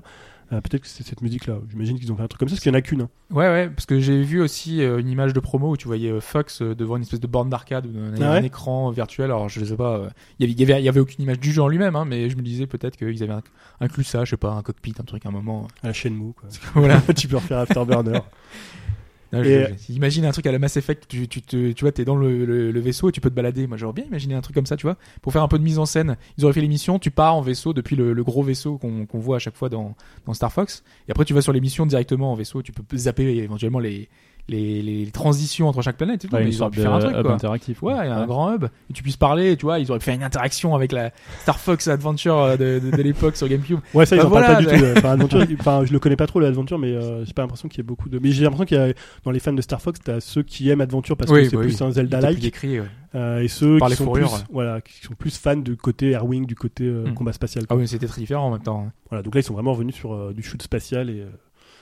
Donc, Mais ils ont quand même utilisé la licence pour autre chose. Donc finalement, Ouais. euh, donc euh, Star Fox Guard, Ouais, donc garde. garde, Garde. on va y arriver.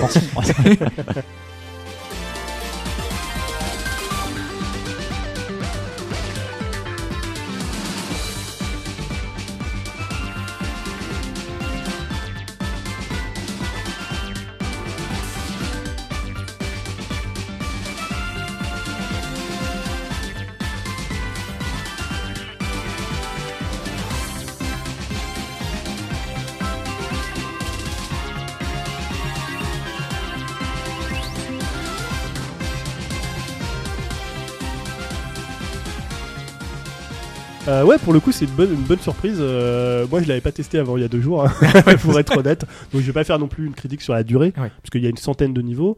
Donc, pour le coup, bah, c'est un peu. euh, je sais pas si vous avez vu ce film La loi du marché avec Vincent Lindau, où il est euh, finalement, il, il est agent de, sur, il est agent Ah oui, de sécurité. Bah, t'es un peu agent de sécurité. En fait, t'es engagé par donc euh, Greedy euh, Frog, hein, donc qui est l'oncle de Sleepy, euh, de Sleepy, et qui, euh, en fait, il a une petite exploitation euh, minière. euh, Donc façon, le euh, capitaliste, comme tu le voilà, dis. un peu façon euh, Lando euh, Calrissian, tu vois, une petite exploitation euh, comme ça sur Corneria, et puis après il s'étend, parce qu'après il va aller sur Titania. Moi, je suis arrivé sur, sur Titania, et il te dit, bah voilà, tu vas, je vais t'engager, tu vas devoir euh, surveiller euh, cette exploitation parce qu'il y a des robots euh, aussi capitalistes qui vont essayer de voler le, le bon minerai. Donc ça s'appelle le bon minerai d'ailleurs. Voilà, donc il t'engage. Original. Original, mais plutôt assez drôle. euh, c'est assez bien tourné. euh, voilà. C'est Sleepy qui a inventé tout ça en plus. C'est Sleepy qui a inventé, ouais, un espèce, donc une espèce de, de, je sais pas ce que c'est, un- Un truc de sécurité. un truc central, euh, voilà. Euh, donc le principe, c'est c'est que c'est un jeu qui utilise vraiment bien le gamepad. C'est-à-dire que sur l'écran de la télé, tu as tes 12 caméras, donc tes 12 points de vue, euh, avec au centre euh, la caméra enfin la caméra qui est en action. T'as plein de points de vue caméra Voilà. en fait. hein. Tu as divisé, c'est divisé donc en 13 Voilà. écrans, puisqu'il y a 12 caméras plus, euh, plus un écran. Tu es sur une map, euh, donc euh, une structure euh, ouverte. C'est-à-dire qu'ils vont pouvoir rentrer par les robots qui t'attaquent par plusieurs entrées, Ouais. euh, ce qui va être la difficulté. Et sur l'écran du gamepad, en fait, tu vois en vue de dessus, comme une vue plan, euh, bah, le, la structure. Les structures changent selon les, euh, les planètes et voilà, c'est jamais Mm. la même structure. Ça c'est c'est important donc euh, parce que sinon c'est un peu. Au bout d'un moment, tu, tu commences à connaître un peu toutes les caméras. Et donc sur le gamepad, tu vas pouvoir switcher de caméra. Quand tu cliques sur une des caméras, ils ont des numéros, donc de 1 à 12, bah, tu, vas, euh, tu vas voir à l'écran, sur l'écran TV, la caméra en question et tu vas pouvoir tirer, puisque chaque caméra est équipée Ouais. d'un tir. Parce que si c'est juste regarder les caméras, ça sert pas à Ouais, grand ça chose. sert pas à grand chose. le truc de voyeur, tu fais. Voilà, ah, c'est putain, ça. il y a il se passe Ouais. pas- Passion agent de surveillance. voilà, c'est plus la loi du marché, tu passes dans un truc, c'est un. c'est euh, comme un truc à la De Palma, voilà, tu vois, Voilà. un peu les, les- les caméras. Ouais. Et en fait, euh, il va y avoir deux styles de robots qui vont t'attaquer. Donc, ce qu'ils appellent les offensifs, donc c'est ceux qui vont pouvoir détruire l'élément central. Mm. Donc, cet élément central, euh, c'est euh, le truc qui permet de récolter le minerai. Et si un offensif arrive à aller à cet endroit-là, donc au centre vraiment de la structure, il peut la détruire et euh, c'est fini. Et les pertus, ce qu'ils appellent les perturbateurs. euh, donc, c'est les deux les petits robots qu'on a vus là. c'est des petits robots. Alors, dans les perturbateurs et dans les offensifs, il y a différents styles de robots. En fait, c'est un type, c'est une catégorie, et à l'intérieur, il y a différents types de robots. Par exemple, dans les offensifs, tu vas avoir ceux que tu as vus, les gros bleus. Ouais. Euh, et t'en as des fois, c'est les mêmes, mais avec des boucliers. euh, tu vois, des boucliers. euh, Dans, le, le truc que j'ai vu, moi, il y en avait trop. moi. Ouais, il y en avait trop. ouais. Dans le tuto, t'es obligé de perdre dans le Dans la tuto. 50 qui arrive en même temps, tu fais ouah, j'arrive plus à gérer il a là. perdu dans le tuto, on s'est dit c'est bizarre quand même. En fait, non, c'est volontaire. C'est fait exprès, ouais. Ouais, Et d'ailleurs, t'allais plus loin que moi, parce qu'au début, moi, je ne captais rien, je regardais toutes les caméras, je savais pas ce qu'il Ouais. fallait faire. Et t'as les perturbateurs, donc dedans, tu vas avoir les petits robots que t'as vus, qui sont juste des petits robots lambda. T'en as qui vont, par exemple, euh, casser ta caméra, les robots tanks. T'en as qui vont euh, juste brouiller le signal de ta caméra. Et si ça casse la caméra, tu fais quoi? Tu, tu, tu... Alors, t'as un euh, bouton réparer la caméra non, ou, elles euh, se remettent automatiquement en fait au bout d'un moment. Alors il y en a ouais. qui sont cassés euh, indéfiniment. Les tours sont très rapides, hein, c'est 2-3 minutes, donc Ah oui. en fait t'as même pas le temps de, de, de réparer tes caméras. Simplement tu vas réutiliser une caméra qui va être dans un angle différent, par exemple plus loin, mais les caméras tu peux les presque les superposer ou les comme tu peux les placer où tu veux, tu peux vraiment bah, en fait couvrir tous les angles de, de la structure quoi. C'est toi qui les places au départ ou euh, Ouais, au départ elles sont placées toutes seules et tu peux les déplacer comme tu veux. Ouais. Tu peux les mettre où tu veux, vraiment euh, sur tous les murs. euh, tu peux les orienter le faisceau parce que souvent tu vas tu vas pas avoir beaucoup de temps. Par exemple les offensifs, les robots, ils se déplacent hyper rapidement. Ouais. Donc si tu as une caméra qui était à l'opposé du robot, tu vas devoir la tourner avec ton stick ou tu peux la tourner avec le stylet, mais là bon faut quand même euh, jongler Oui. assez rapidement. Donc l'intérêt c'est de déplacer vraiment à des endroits où t'es aucun, euh, un peu comme quand si tu te préparais à te faire infiltrer par euh, Solid Snake, tu vas essayer de placer les caméras aux meilleurs endroits possibles. Et euh, donc après, tu as les robots perturbateurs, je disais, ouais, il y a Et t'as dit euh, les niveaux ils durent environ 2-3 minutes. Enfin, t'as Ouais. dit un tour euh, parce qu'il y a plusieurs tours ou c'est les- le niveau en entier qui se termine en 2-3 minutes? Ouais, c'est le niveau en entier. Le niveau en entier. C'est-à-dire que ça commence, tu, euh, tu places tes caméras. Mm. Donc c'est la phase, là, tu as tout le temps que tu veux. Euh, tu Tu places... dis ready, enfin après. et Après, tu tu appuies lances. sur A, ça part. Ok. Les premiers robots arrivent, donc tu les vois comme tu as vu un peu arriver de loin. Tu commences à tirer. voilà. euh, Et en fait, c'est, euh, en fait, tu comprends parce que tu as un mode online qui est plutôt bien foutu, c'est-à-dire tu, tu crées des, des séquences euh, d'attaques de robots. Ouais. En fait, c'est conçu comme ça, c'est-à-dire que tu as un certain nombre de robots à placer et ils sont placés à des endroits, c'est-à-dire qu'ils arrivent à des endroits euh, comme une timeline, tu vois, tu, tu Mhm. les places euh, n'importe ce que tu veux et tu leur donnes des itinéraires, euh, bah, des Ouais. itinéraires définis. Et en fait, c'est comme ça que c'est construit. Donc, euh, sur un même niveau, tu vas toujours avoir le même style, le même style d'attaque. C'est-à-dire que le robot offensif, il va arriver à tel moment euh, dans le, le tour de, de garde que tu es en train de faire. Et ça, ça permet de créer tes, euh, tes séquences tes quand propres tu, séquences, ouais. que tu envoies en ligne Mm. et que d'autres joueurs peuvent faire en défendant. Du Et toi, après, c'est- classé un peu comme dans Nintendo, je vais dire Nintendo Land, non, dans Mario Maker, où tu peux choisir des niveaux classés, enfin, qui sont classés par notes, trucs comme ça. Voilà, complètement. Tu as un système de niveaux, les gens ont des niveaux. Mm. Tu as un système de progression, parce qu'après, tu vas pouvoir acquérir des nouvelles caméras. Par Ouais. exemple, des caméras qui permettent de loquer et de tirer sur trois cibles en même temps. Mm. Et en fait, les, les gens ont un niveau et ils vont avoir. Enfin, moi, j'ai fait des niveaux et les mecs étaient 50 et il y avait des robots que j'avais jamais vus, quoi. Donc, il y a des robots avions qui euh, font tourner tes caméras dans tous les sens. euh, Voilà. Tu sais, d'ailleurs, c'est dommage que euh, tu, tu l'as expliqué dans le tuto, euh, quand on terminait, hop, il y avait un support aérien Ouais. de, de Fox et tout. euh. C'est dommage qu'ils aient pas fait des, des petites interactions. Alors, peut-être qu'il y a d'autres trucs après, comme ouais. ça sur Ouais, la c'est durée. possible. Après, c'est. euh, Parce que je trouve que sinon, on voit pas trop la patte. euh, bah, je trouve que c'est un peu Star au Fox, quoi. quand même, Star Fox, puisque Ouais. pour rappeler, le jeu C'est un coup de existait pinceau. quoi. Ouais, existait avant qu'ils le remettent sur Star Fox. Euh, mais là, tu les- alors donc c'est sur Corneria, sur Titania, t'as Sleepy, t'as Greedy. Donc là, comme tu disais, il y a un support aérien parce que t'étais censé avoir perdu, donc Voilà, ils ouais. sont arrivés en renfort pour tirer euh, euh, depuis euh, depuis le depuis le- l'espace, comment ouais. depuis l'espace. Mm. Euh, voilà, mais après c'est vrai que t'as les musiques de Star Fox, mais c'est un peu euh, rajouté comme ça euh, au forceps. Mais après le jeu en lui-même en tant que tower defense, je trouve qu'il fonctionne euh, vraiment très bien. Ouais. Quoi. Mais ça fait peur justement quand tu dis Tower Defense, mais c'est mais c'est agréable en fait de, de switcher entre les différents les différents écrans, essayer de voir ce qui arrive et tout. Ouais. Ouais, c'est très interactif. Voilà. C'est pas, c'est pas passif euh, du placement. Mm. euh, on sent vraiment qu'il va falloir bouger sur le gamepad. Quoi. Ouais, parce que le jeu, il est vraiment axé plus sur l'observation que sur le skill à tirer. Je veux dire, pour le skill, tu vois, t'as un angle de caméra, tu bouges ton stick, c'est super simple, quoi. Et deux coups, généralement, les ennemis, ils sont, ils sont morts. Donc c'est vraiment de l'observation. Savoir, c'est surtout savoir, en fait, ce que tu vas privilégier. Parce que souvent, ils arrivent en même temps. Donc tu te dis, tiens, attends, là, c'est un robot offensif qui est sur la 4. Euh, un, vaut mieux buter celui-là qu'un petit euh, qui va. ou que si t'as un perturbateur qui va euh, défoncer ta caméra, voilà, tu vas dire attention. Et en fait, sur l'écran du gamepad, tu les vois progresser avec les couleurs. Donc, par exemple, les robots offensifs, ils sont en bleu. Donc, des fois, tu te dis attention, il y en a un qui est presque au centre.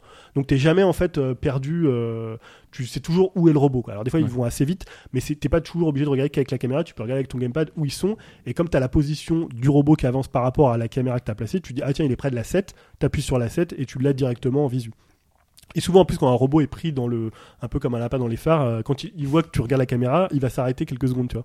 Ouais. Genre, ah ouais, t'es en train de me regarder, et euh, il va avoir un espèce de mouvement de recul. euh. Voilà, après, bon, euh, techniquement, c'est complètement anecdotique. hein. Ah oui, comme ça. Il n'y a pas de. C'est Voilà, vraiment en pas fou, plus, hein. euh, c'est des vues de caméra, donc des caméras un peu, tu sais, un peu, tu disais tout à l'heure, mec, c'est un peu style euh, un gif. euh, Ouais, mais c'est- ouais, Je fais là, on sent un peu le côté technique où quand l'ennemi c'est fait arrive, exprès, il est hein, à c'est trois exprès, images voilà. d'animation. Ouais, enfin.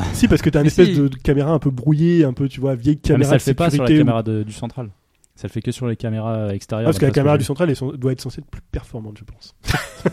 Ouais, mais la caméra du central, c'est celle que tu switches juste pour afficher. Ouais. Ouais, donc en fait, elles sont toutes performantes. Ouais. Ouais. par là, tu vois. Non, mais Non, ça je donne pense un que c'est une effet un astuce aussi peu. parce qu'il y a pas mal de choses à afficher. Après, oui, Mais ça, c'est comme ça dans fait les vieille films caméra, où tu mais vois les vieux Voilà. trucs mais, bougent. mais dès euh, qu'il se- dès qu'il se rapproche, il est super fluide et tout. Tu fais ouais, bon, moi j'ai un doute, tu vois. ou une caméra parking, tu Bon, vois, après, où c'est tu pas vois un gênant, peu mais loin. Non, c'est pas gênant parce que c'est plutôt utilisé par euh, l'art de direction artistique du jeu et le- la façon dont c'est présenté. Mais voilà, donc ouais, on disait il y a 100 niveaux et t'as aussi des niveaux, des euh, niveaux avec des conditions particulières à remplir. Ça va être un temps limité. Ouais. Ou alors, par exemple, euh, tu vas avoir un certain nombre de munitions pour détruire tous les robots. Donc, faut que tu fasses vraiment du one shot. Euh, parce qu'au début, t'as tendance à tirer un peu, tu vois, tu tires à vue, même des fois avec une caméra qui est un peu plus loin. Tu peux laisser appuyer sur le bouton A et tirer tout le temps euh, en Euh, je sais pas, moi j'ai toujours tendance, tu sais, à vraiment euh, à matraquer la, gâchette. Je- alors peut-être que tu peux, je sais même pas si ça se trouve, tu peux, tu peux locker, donc parce qu'après t'as une caméra, euh, Ah, il est lock. ouais. parce que t'as la caméra euh, plus plus performante. Et tu peux la placer où tu veux en fait cette caméra plus t- moi j'en ai une par Tu la exemple. mets à l'entrée, tu mets là où il y a la.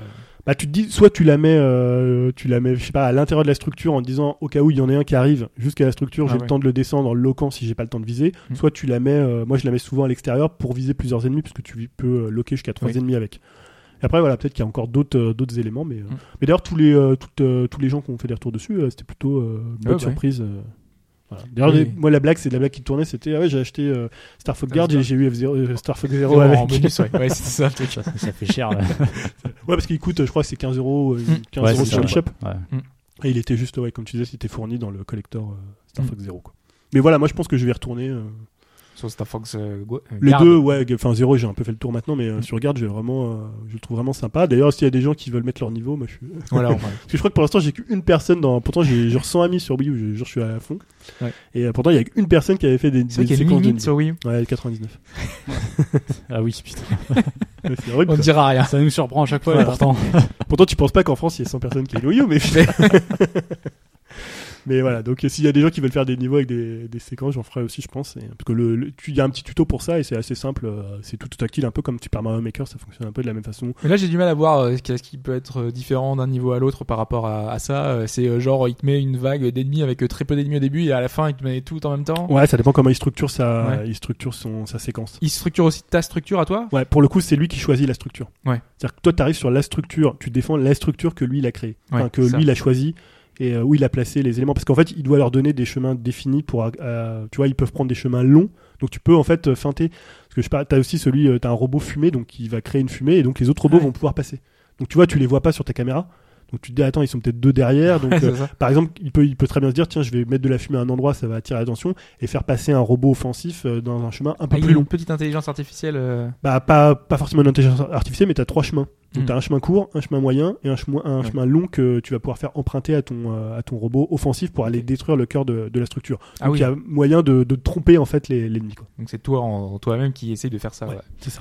Ok, bon, je pense qu'on a fait le tour de Ouais, ce Star Fox Guard.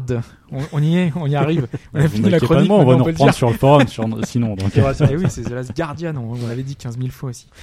Voilà, voilà, donc euh, pour ce Star Fox euh, 0 et Guard, qui sont sortis sur Wii U euh, il y a quelques semaines 22 maintenant, avril, ouais. euh, on va passer à l'actualité.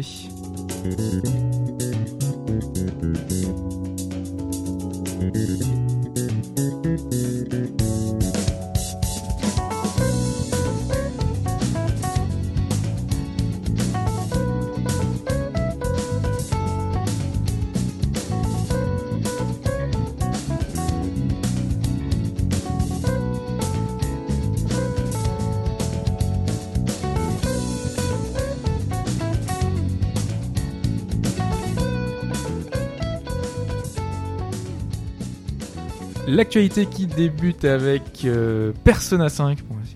Nous, on reviendra tout à l'heure.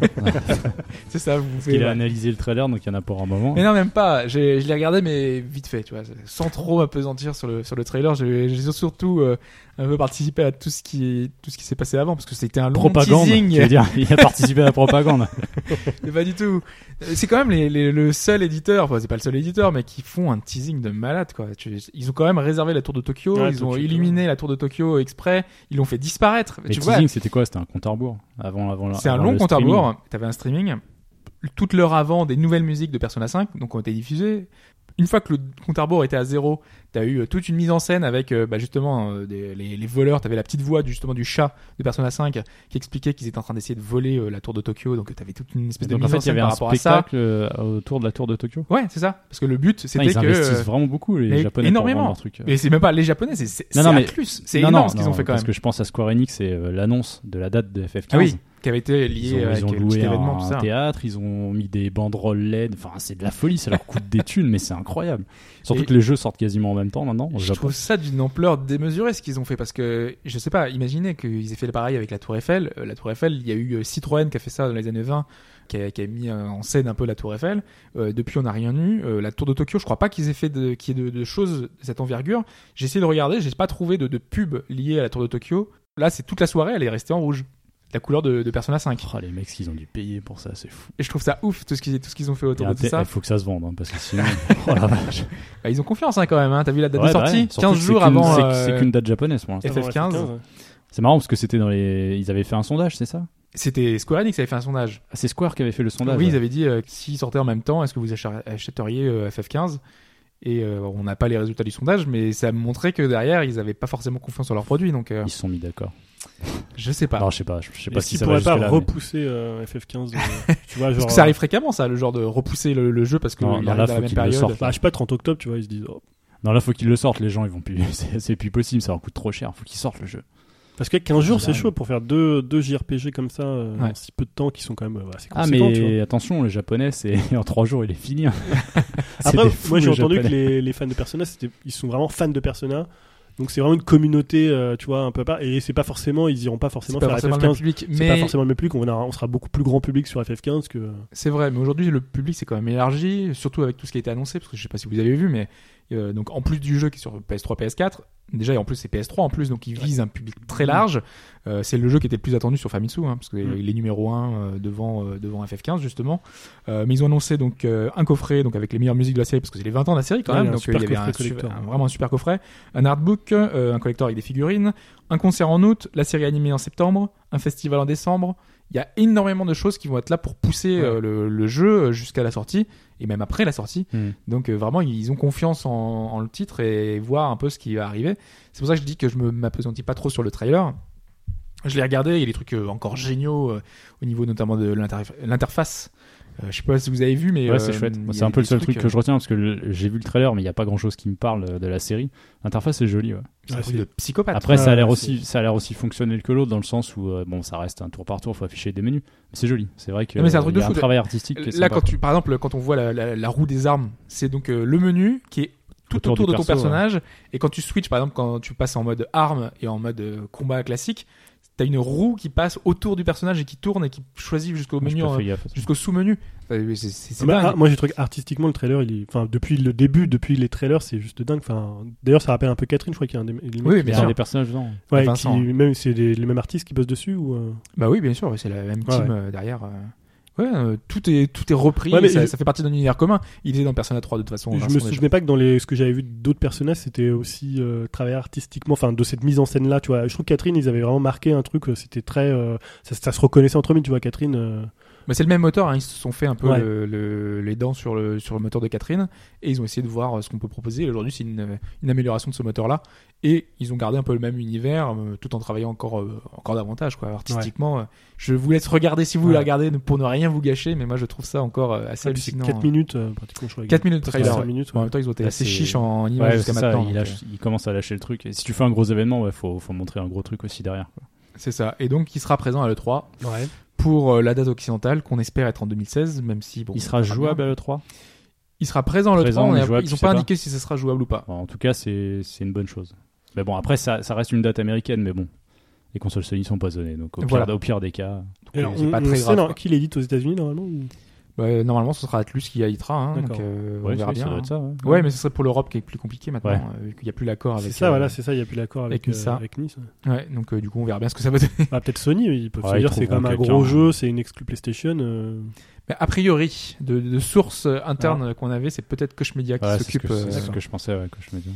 donc, euh, on n'a pas l'info qui est confirmée, mais en off, euh, il y a eu des bruits de couloir euh, qui vont dans ce sens. Mais ça serait bien que Sony le pousse un peu quand même. Oui, bah oui. Non, même en Occident. Et je pense euh, qu'ils vont le faire. Hein. C'est un peu comme Bloodborne, euh, qui- qu'ils ont beaucoup mis en avant parce que c'était un des gros titres de lancement, alors que c'est pas vraiment leur licence, bah, même s'ils ont payé pour avoir le, le- le- l'accord exclusif, mais ils ont vraiment beaucoup mis l'accent Ouais. sur le jeu. Donc euh, j'imagine qu'ils peuvent faire la même chose sur Persona Là où 5. je pense à, tu vois, Fire Emblem, ils, euh, pour un moment, on se dit la licence va peut-être disparaître. Finalement, ils l'ont poussé quand même en Occident et Awakening a quand même bien marché. Et voilà, maintenant, Et ça Fate, c'est. Fate, ça fait mieux et qu'Awakening. a fait mieux. Ouais. Aux États-Unis, ça marche très très bien. Ouais, C'est plus simple de faire euh, le mieux en, en sortant deux jeux en même temps. Tu vois, T'as, t'as Ouais. les deux auditions Ouais, et qui en plus, Il ils ont aussi, dans la même ouais, il y a truc, hein. cette carotte-là. Ils ont réussi à faire passer leur truc un peu comme ça, Ouais. en loose day. euh, Il y a deux jeux, trois, ça va, ok. Ouais, mais quand on dit à chaque fois les ventes de, de Fate sont plus importantes, c'est surtout que le jeu il est en deux et beaucoup de fans vont acheter les deux. Ou ont déjà acheté les deux d'ailleurs. Ou acheté les trois même. Ouais, en fait. bah, ils font une édition qui regroupe le tout, donc ouais, c'est sûr. Autre titre euh, qui arrivera cette année, j'ai eu la confirmation, donc Steins Gate euh, 0. Euh, j'ai Il a euh, eu la confirmation. Voilà, Lui, il connaît des gens, nous, on connaît pas. Tu vois. personne en Europe n'a eu cette info, tu vois. Donc je, je la livre à, vous. t'as euh, intérêt donc, à mettre euh, un truc troisième trimestre 2016, ça arrivera chez nous. Ouais. Gros, attends, je tweet. Mais je l'ai déjà passé l'info. euh, Ah, t'as déjà tweeté euh, ouais, ouais, la semaine dernière. Oh, le mec, il grille ses sources et tout. D'ailleurs, je vais peut-être me faire taper sur le doigt. mais je m'en fous. On m'a pas dit de ne pas vois, le dire. il y a des trucs que je dis pas. Je peux pas dire. Tu vois. On m'a rien dit. T'en as pas ton un à toi. cette année? Ouais, mon Gotti so far, on sait jamais ce qui va se passer encore dans l'année. Gros coup de cœur, c'est donc Stardew Valley, euh, que je vous ai chroniqué il y a pas très longtemps. Ouais. Pourquoi on en reparle? Parce que donc euh, Eric Baron, le créateur, l'unique créateur, après avoir pris quelques jours de vacances bien mérités, a annoncé un peu ce qui allait, ce qui allait se passer pour le jeu. On savait qu'il y a un mode de multijoueur en coop qui était prévu, que certaines mises à jour allaient rajouter du contenu. En l'occurrence, il y a pas mal de choses qui vont arriver, mais on sait pas quand, parce que ça va prendre un peu de temps. Et il précise que... Il fait des mises à jour régulières, un peu comme euh, Minecraft. Ouais, depuis la sortie, c'est le 5 ou 6e patch. En sachant qu'il y a des corrections, mais aussi du contenu et des blocages de certaines choses. quoi. C'est quelque chose auquel il tient. Et donc là, il a précisé que le, le multijoueur est toujours en place. Le jeu va être localisé dans d'autres langues. On n'a pas les précisions, mais il n'y aura pas que de l'anglais. Sachant que vous pouvez déjà trouver des, des fantrades euh, différentes. Alors je les ai pas testées, je ne saurais pas vous dire ce que ça vaut. Mais je sais qu'il y en a déjà une française qui doit être sortie. Portage Mac et Linux, euh, portage console confirmé. On avait eu vent de négociations, ça c'est en cours. Et du merchandising aussi. Merchandising. Ouais, donc euh, je sais pas, est-ce qu'une version boîte, est-ce qu'un collector, est-ce que des, des pixel goodies, j'en sais rien, parce que vu que le jeu est en euh, FSS bits là. Il y a, y de quoi euh, faire ça ou euh, à part les Bah faut demander à Chine dans le plus musical, il vous fera des, des Amabids là. Je sais pas, je vois pas trop ce qu'il pourra faire, mais euh, de bah, trouver moi un- ce qui me vient à l'idée c'est plutôt une version boîte déjà à la base, pourquoi pas. Oui, bah, avec euh, Limited Run euh, machin là, je sais plus comment ils s'appellent là, qui font les Oui, boîtes euh, qui, sur, euh, euh, ouais, sur qui font Vita, des là. petits partenariats, ouais, ouais, Voilà. effectivement, ouais, pourquoi pas. Sauf que là, ils sont avec euh, Chucklefish, donc il, a- il précise qu'il accepte en fait. euh, et apparemment, il y a une offre. What Chucklefish, c'est l'éditeur. Enfin, c'est le- l'éditeur du jeu. Ah oui, d'accord. Mais très léger, hein, c'est vraiment lui, il a tout fait, il a tout créé de base. Et parle pas de fish and chip. non. Chucklefish a actuellement Starbone. Je sais pas si ça vous parle. Oui. Voilà, bah c'est eux. Ouais, c'est le même, euh, ouais, un peu le même univers. Euh, enfin. du coup, il accepte leur offre dans le sens où c'est eux qui vont prendre en charge le multijoueur, la localisation et je ne sais plus le troisième élément. Mais en gros, tout ce qui sort un peu de la structure et dont dont il aurait besoin d'aide, il accepte et c'est eux qui prennent ça en charge. Alors ça, c'est déjà sur les rails. Lui, ce sur quoi il reste, c'est tout ce qui est game design. Il a la main mise sur son jeu. Il dit je veux personne qui se rajoute par-dessus. Et donc le- au plus proche, euh, hormis le fait de, de tout ce que je vous ai annoncé, c'est la version 1.1 qui va apporter pas mal de trucs et notamment deux persos qui avaient déjà été annoncés, donc qui existent déjà dans le jeu, mais qu'on va pouvoir euh, avec lesquels on va pouvoir se marier parce que c'est une des composantes du titre. Donc cette fois, on aura la possibilité de leur offrir des cadeaux et petit à petit faire un mariage. C'était pas déjà le cas? Euh, avec ces deux persos-là, non. En fait, il y avait eu un, un sondage. Il avait demandé favoris, entre euh, féminin et masculin, deux persos, deux persos. Et suite au sondage bah, qu'il a fait sur Twitter, je crois, il a dit ok, bah lui et lui, euh, lui et elle seront disponibles bientôt. Et pas mal de choses aussi, des nouvelles cultures, des nouveaux bâtiments. Donc en fait, voilà, toujours avec euh, un, dans une, un souci de stabilité et d'amélioration, il va corriger ce qu'il y a à corriger.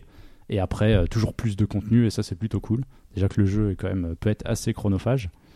J'estime être arrivé au bout de ce que je voulais faire, mais ça prend pas mal Ça de fait temps. combien quand même. d'heures de- que tu joues J'en suis à plus de titre 70 heures là sur, Ouais, euh, sur le titre. En même temps, t'as plus internet, c'est pour ça. Oui, c'est ça aide. hein, T'as un jeu pour les. il y a un moment où, en fait. où le bon c'est un jeu de farming en l'occurrence à certains moments tu vois que t'es plus dans le côté où tu vas enchaîner les jours pour essayer de te faire un peu d'argent et de récolte farming, donc tu peux faire autre chose en même temps bah oui en fait c'est surtout ça quoi mais voilà donc il y a toujours plus de contenu c'est cool et euh, c'est c'est toujours aussi sympa ça coûte comme je disais ça coûte 15 balles faites-vous plaisir c'est pas cher et il y a de quoi faire. T'as essayé des modes, du coup? Ouais j'en ai mis ouais, Bah, j'ai mis plus des modes esthétiques même s'il y a des modes euh, Esthétique, t'as. t'es- euh, bah tu changes il y a des skins en fait Ah oui, tu mais peux des avoir un skins, ok. cheval- tu peux avoir un cheval bah, C'est pas un mode comme le DS fixe, vois. tu vois, de, de Dark Souls où tu changes les- les- l'illumination de Skyrim, Euh, tu vois. Le... Non, non, non, t'as pas de trucs comme ça. Le jeu n'a pas spécialement besoin à la base en fait. Mais il y a pas mal de modes euh, qui te permettent de faire des trucs qui ne sont pas encore dispo. Alors peut-être ça arrivera. Par exemple, étiqueter des coffres pour savoir ce que t'as mis dedans Ah exactement. oui, c'est pas mal. de la gestion, accéder à ton inventaire quand t'es euh, à l'autre bout de la ville. Parce que normalement, c'est que dans tes coffres. Donc tes coffres, euh, ils sont près de ta maison. Généralement, tu les construis là. Si tu veux, tu peux faire en sorte que tu y accèdes n'importe n'importe où. Mais je pense qu'il y a des trucs qu'il pourra rajouter par la suite. Parce qu'il lit beaucoup ce qui se passe. euh, il prend en compte les retours. Donc euh, à voir quoi. Et quand tu dis il fait tout tout seul, il fait aussi les portages des. euh, Non, ça, alors ça justement, c'est Chucklefish qui s'en chargera. D'accord, ok. Mais tout ce qu'il fait, c'est-à-dire jamais quoi. il a, il tout fait tout seul, donc Ouais. euh, la, la musique, euh, la le musique. design, les contrôles, enfin tout le jeu entier a été fait euh, par une seule personne quoi. Ouais, mais c'est bien pratique un éditeur en général pour faire ça. et Ouais, mais le- ça paraît logique quoi, parce que Pour ce qui est infrastructure derrière. oui. Enfin, la promo quand même. pour les contacts aussi, euh, s'ils veulent localiser en japonais, en truc. Mais j'imagine qu'il est déjà sorti. Je crois que j'avais cru voir une info sur euh, un site japonais comme quoi euh, Ah bah c'est ça possible. les intéressait. En même temps, c'est du Harvest Moon, donc euh, je pense que ça Oui. va leur plaire complètement. Oui, hein. c'est vrai. ouais. Après les Derrière. consoles, on n'a pas les versions. Les Oui. portages consoles sont en cours, mais on sait pas sur quoi. Donc voilà, il y a encore des petits Allez, trucs moi, Vita, moi. Pas mal de Ah, choses à venir et c'est cool. On va passer à la suite. Et la suite, c'est Dishonored 2. Bah, c'est une suite, justement. Voilà. je cherchais un truc, je, je voyais rien là. euh, voilà. Je cherchais un truc sur Dunwall ou je, je ne sais pas. Parce que on commence d'ailleurs sur Dunwall, enfin à Dunwall, c'est ce que j'ai cru lire. Je pensais qu'on serait Ouais. directement dans la nou- le nouveau paysage euh, qui est la nouvelle cité un peu méditerranéenne euh, qui nous avait parlé euh, en nous expliquant Ouais, c'était un nouvel suite, environnement. mais apparemment, euh, effectivement, voilà, ouais, on commence à Dunwall. Et avec Emily, d'après ce que je comprends, Emily Oui. Cadwin, parce que le jeu se déroule 15 ans après le premier. Et en fait, ce qui se passe, c'est que Corvo, donc l'assassin qu'on contrôlait dans le premier, après les événements du premier épisode, euh, s'est dit que ce serait peut-être pas mal de euh, lui apprendre quelques rudiments. Donc, en fait, ça fait 15 ans qu'il l'entraîne. Et apparemment, c'est- littéralement, c'est ça.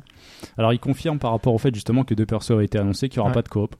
Ils avaient l'air de pas trop savoir comment intégrer ça. Donc, euh, bon, ce sera du switch euh, entre persos. Chacun aura pas ses propres compétences.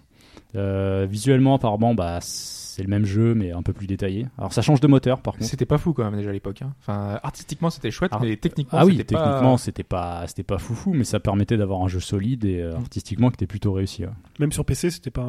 Non, non, ouais. Bah, mais- l'avantage, c'est que tu pouvais te faire tourner à fond sans avoir une grosse carte graphique, Ouais.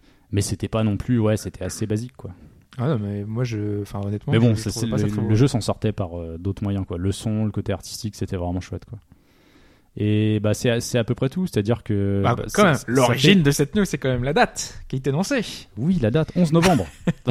Oui, 11 novembre. ouais, ça 11 fait novembre 11 2016. 11 2016. et du gameplay à l'E3 parce que moi c'est ce Ouais. qui m'inquiète un peu c'est qu'on a toujours rien vu de concret en fait.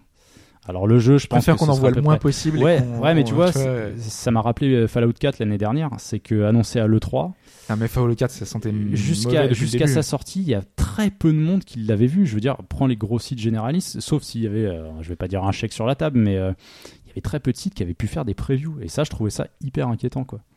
Bon après je me suis Ah. lancé ça m'a pas plu mais bon c'est un choix hein, mais quand tu euh, le vois trop en avance, c'est euh, c'est inquiétant. Et quand tu le vois Ouais, trop en retard, tard, c'est- vrai que ça, ça peut être intéressant aussi d'avoir un délai de 6 mois, mais euh, c'était chaud le Fallout quoi. Donc euh, bon, j'ai pas trop d'inquiétude sur le Dishonored 2, mais euh, j'ai envie, ouais, j'ai envie de voir du gameplay, voir ce que ça peut donner. Les nouveaux environnements, ça peut être chouette aussi. Mm. Peut-être quelque chose de pas trop ça. Donc visiblement, il y aurait un peu plus de choix en fait.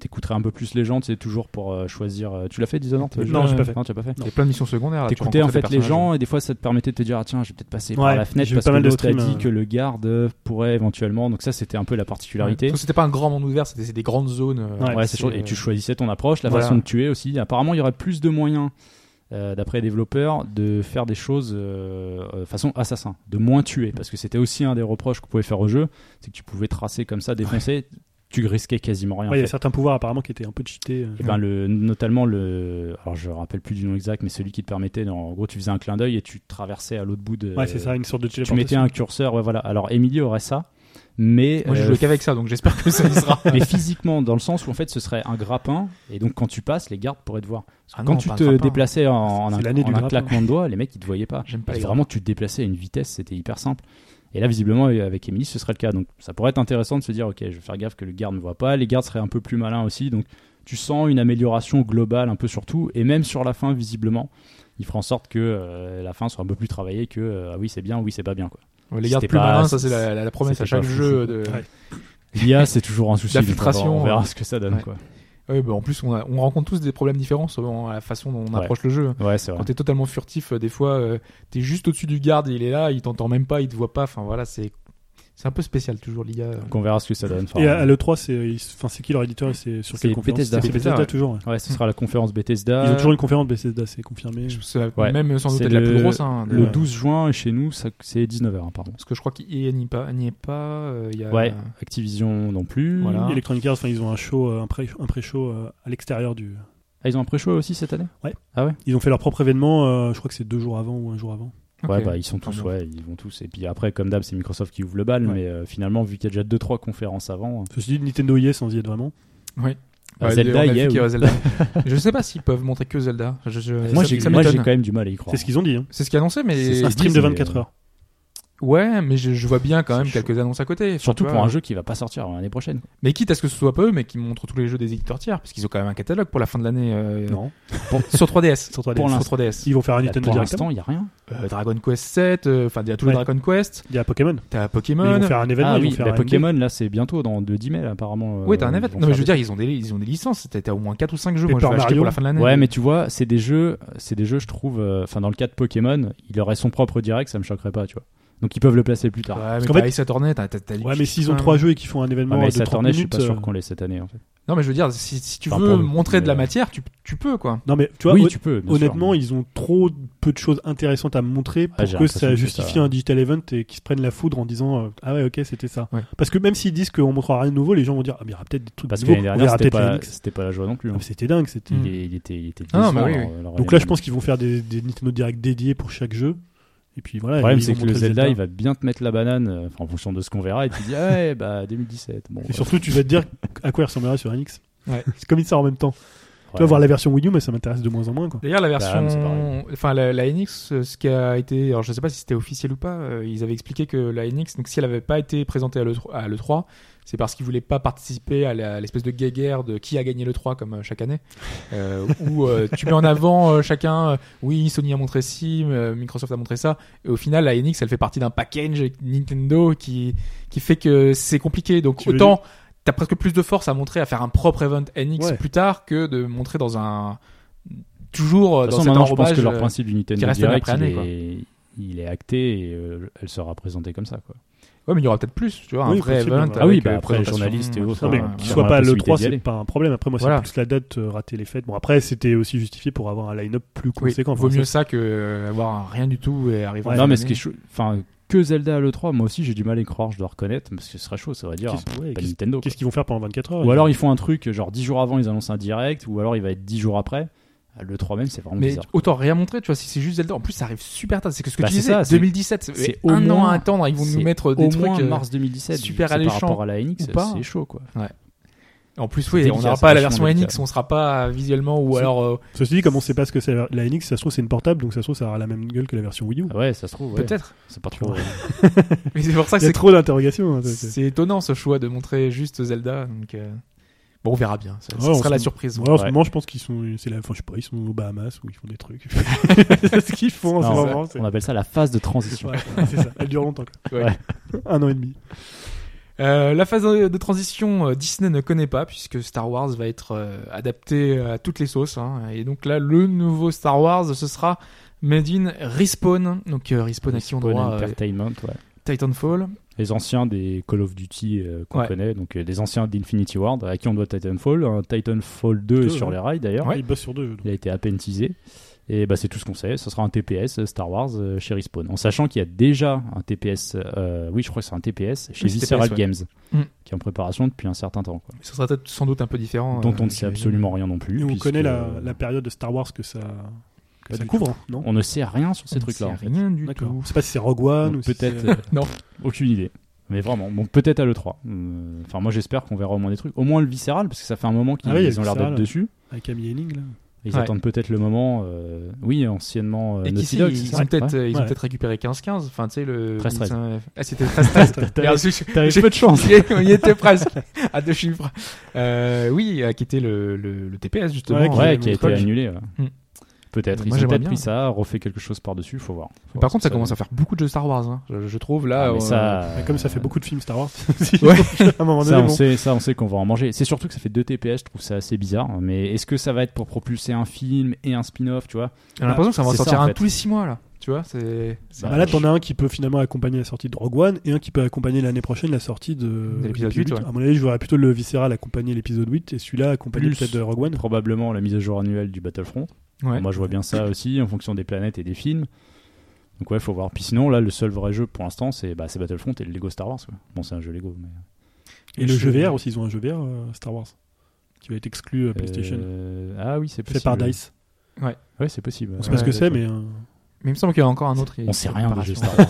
Il y a plein de trucs. Moi, je vois bien un jeu spatial, il faudra que tu sois un jeu assis, puisque En Sony, VR, ouais. il, Ouais, cons- ouais. il considère, il considère que c'est vraiment pour Sauf si t'as le, le move sabre laser dans la main. Quoi. Ouais, t'as Oui, peut-être des pourquoi phases. pas. euh, ouais. Que tu pourrais être assis aussi, mais bon, ça Vous l'avez pas déjà fait dans un. euh, Kinect, Ouais. On va Bon, oublier, bah, on on va- oublier Ok. Kinect. On va passer à la suite. On va passer à la suite euh, justement pour une suite, euh, la suite de Dawn of War. Euh, pour une fois, un teasing de Sega qui n'a pas mené un compteur, un teaser, un truc, euh, parce que Sega est... fait ça très très souvent. Et donc là, directement, on a eu des images du jeu. Of War, moi, c'est... Je suis pas amateur de la licence Dawn of euh, War, Warhammer. euh, numéro 3 et c'est Warhammer, c'est ça Ouais, c'est ça. C'est euh, l'adaptation en jeu de stratégie, euh, stratégie action de l'univers Warhammer. J'avais beaucoup apprécié le, le 2. Euh, étonnamment, parce que d'habitude, je préfère les jeux presque de gestion où tu as ta base, où tu gères tes ressources. Les jeux de stratégie, moi, c'est essentiellement ça. C'est pas, vraiment de la c'est pas le stratégie. cas dans Dawn of War? Non, c'est de la gestion des squads où euh, tu montes tes personnages, euh, t'as des niveaux et c'est presque une stratégie RPG si tu veux. Donc euh, c'est beaucoup une approche tactique qu'une approche euh, derrière où tu as vraiment euh, toute ta base et tout plein de trucs. Et là, ce qu'on a vu, euh, ça me laisse un peu sur ma faim parce qu'on a vu beaucoup d'unités à l'écran. alors qu'avant c'était des petites escouades, vraiment beaucoup, vraiment, vraiment dans un truc beaucoup plus restreint. Donc à voir. Maintenant, on n'a pas eu beaucoup d'infos, donc euh, bon, on verra bien ce que ça va donner sur le sur le long terme. qui Mais c'est euh, toujours euh, Relic qui s'en occupe. Relic. Ouais, qui sont connus pour ça, pour Dawn of War. hein, c'est leur, leur jeu phare, euh, toujours édité par Sega, et pour 2017. Donc il y a un peu de temps encore avant de, de voir. Je pense que Sega va s'en occuper, va matraquer la presse avec des tonnes d'infos, des tonnes Oui. de choses. D'ici là, sachant que la licence Warhammer en plus est surexploitée en ce moment avec le FPS, le TPS. D'ailleurs, le FPS est vachement impressionnant, je trouve. Je sais pas si t'as vu les images, Mike, euh, sur PC. Euh, J'ai vu le nom passer, mais j'ai pas eu l'occasion non, de regarder. Julien peut-être. Non, l'ai pas vu. Non, c'est. Je savais pas euh, qu'il y avait un. bah, il sort, euh, parce qu'on a, il y a, il y a Il y avait temps, très très peu d'infos sur le truc, et là d'un Ouais. coup ça ils ont enfin lâché un peu de. Voilà, et la, la vidéo a l'air euh, super mise en scène, euh, vraiment impressionnante. ça, Avec, Et c'est un euh, FPS, FPS quoi. Ouais, ouais, mais beaucoup, mais très mise en scène. Donc euh, visuellement, moi, ça m'a fait un peu penser à Alien Isolation. Ouais. Donc euh, ça a l'air plutôt pas mal. Donc, c'est- franchement, c'est j'ai été Warhammer étonné. 40 000, c'est ça 40 000, ouais, complètement. je, je- je connaissais plus Warhammer, c'est le jeu de rôle, donc c'est plus Ouais. Medieval Fantasy que je me disais un, un shooter avec, avec Fog Fantastic. c'est- Ça, C'est plus compliqué. C'est pas Inquisitor. Je sais pas le nom. J'ai vu euh, Chou le po- poster. J'ai complètement raté l'info. J'ai vu Chou poster le trailer sur le forum et j'ai regardé et j'ai fait waouh, quand même, ça envoie. Tu peux regarder au passage. hein, Vas-y, je te le. Ouais, je crois que c'est ça. Je vois un mec avec un gros pistolet. Non, mais vraiment, ça, ça a Ah pas non. l'air d'être un FPS Ça- ah non, donc, non, euh, ça c'est un action RPG. Warhammer 40 000, Inquisitor, Martyr. Est-ce que tu parles pas du, du jeu où on se bat contre Terra là? Non, non, c'est. euh, Je sais pas, bah là, non, mais je découvre qu'il y a encore un autre jeu Warhammer. Ah Non, mais il y a des jeux Warhammer fait, tout le euh, temps là. Ah vache. C'est- prolifique euh, comme licence. Ouais, quand même. Warhammer, c'est quand même une, une série qui a, qui a sa petite renommée.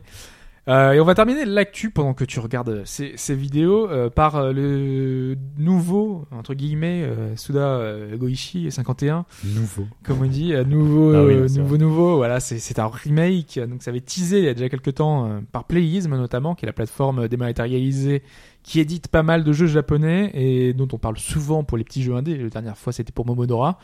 Euh, là, on ne savait pas quel titre ils allaient avoir euh, parce que c'était vraiment ils avaient fait un gros teasing sur un, un partenariat avec un gros éditeur japonais, donc avec Grasshopper en l'occurrence. Et en fait, ce sera pour un remake du premier jeu de Suda 51. Moi, je dis 51. Je sais que ça Ouais, va être, non, euh, non, pas du tout. Je sais pas si tu as eu l'occasion de le faire parce que c'était un jeu qui est sorti uniquement au Japon. Mais là, je, tu m'apprends d'ailleurs la Ah, news. euh, que Bah voilà, bah c'est un que- jeu d'aventure euh, visual novel, visual novel, euh, jeu d'enquête euh, qui est sorti en 99 sur PlayStation au la- au Japon uniquement. Et on aura un remake HD de ce jeu-là parce que c'est un jeu qui tenait à cœur apparemment euh, pour lui. Et donc il sortira en anglais euh, avec des énigmes revues. euh, donc euh, Ah, c'est quel jeu, apparemment euh, The Silver Case. D'accord, Il était pas ressorti sur DS ou? Ah je ne crois pas. non C'était Alors, après, il avait fait un autre jeu sur DS. euh. Oui. Oui, c'est ça. Et apparemment, ça fait partie d'un espèce d'univers Voilà, ouais. euh, qui est commun C'est lié avec par euh, les, les thématiques. Killer Seven, Ouais. tout ça. donc, euh, il y a l'air d'avoir des thématiques communes. Mais euh, ça me fait très envie parce que c'était un titre qu'on n'avait pas eu l'occasion d'avoir Ah chez ouais. nous et qui était assez réputé. Donc, euh, Et le, je suis curieux. et le, le vieux Sudagoichi est peut-être mieux que le nouveau Voilà, c'est un hein. peu le truc qu'on peut se dire, sachant que bah, les derniers. Tidai, hein, le- ouais, ouais, c'est ça. Je sais pas si ça te donne envie, toi, mais. euh, Non, mais bon, non, mais Suda, enfin moi Mais depuis est- Killer Seven, depuis Attends, Killer les- les It Die, c'est c'est lequel? C'est c'est le euh, free-to-play. c'est le free to Alors je sais pas s'il est encore, il est toujours free to play. S'il est toujours free to play. Ouais, c'est une sorte de, euh, je sais pas comment le décrire d'ailleurs, c'est un truc, un Un espèce peu de, horrifique. euh, enfin pas un survival dans le sens où tu dois survivre en tirant, euh, voilà, shootant action des quand gars, même, hein. voilà. Ça a l'air très Ah, je action. pensais, je, ouais, je pensais que c'était le jeu qui avait été annulé. Là. Il y a bah, pas- c'est pas Bergamo Libergamo, Ah voilà, putain, c'est parce qu'il y avait un L, ça. Le jeu dont tout le monde se foutait jusqu'à ce qu'il l'annule pour faire un truc encore Mais pire. non, c'est moi je l'attendais, j'avais dit, moi c'était Ah, bon. Avant, tout le monde euh, disait, oh, les Libergamo, et quand ils l'ont annulé, les gens disaient, pourquoi ils ont annu- annulé les Libergamo On en a vu En tellement peu en même temps, on a juste vu le Ah, trailer. Mais bon, l'univers a tiré quand même. C'était c'est intriguant d'avoir ça. Ouais, non, mais ouais. Le Warhammer, ce serait pas Eternal Crusade Ah, mais de- donne-moi pas le nom, je, Parce que je ne sais pas. Mais il y en a tellement en fait, je me rends compte, je tape Warhammer, je, tape, je tombe sur le Total War Warhammer. Ouais. Celui-là, celui que je t'ai dit tout à l'heure. Mais oui, il y a Inquisitor, Total Warhammer en plus. Dawn of War 3, c'est de la folie. Et puis il y a Vermintide qui lui. euh, Voilà, prend c'était un celui-là autre je type pensais, de- de avec les- Warhammer, avec en les fait. rats. En plus, je suis pas ça, familier de c'est- l'univers Warhammer, Ça, donc. c'est un euh, Left 4 Dead en fait, c'est un Left 4 Dead like. Left 4 Dead, ok. Mais il y a beaucoup de jeux Warhammer. Je pense que ça plaira Ouais, à, ouais, c'est vrai à que- tous ceux qui enfin, sont fans de l'univers. Il Mais y en a pas mal quoi. Voilà, si tu retrouves le FPS, hein, tu. Bah ça c'est un jeu multi- un shooter multijoueur en ligne, mais alors le FPS, euh, là je t'avouerais que Cherche sur le forum, il y avait le post de Chou qui devait se balader euh, quelque part. Tu dois, tu dois pouvoir trouver ça. Pendant ce temps-là, nous on va passer à la suite. Et la suite, c'est la chronique sur Mine Pass tout à la.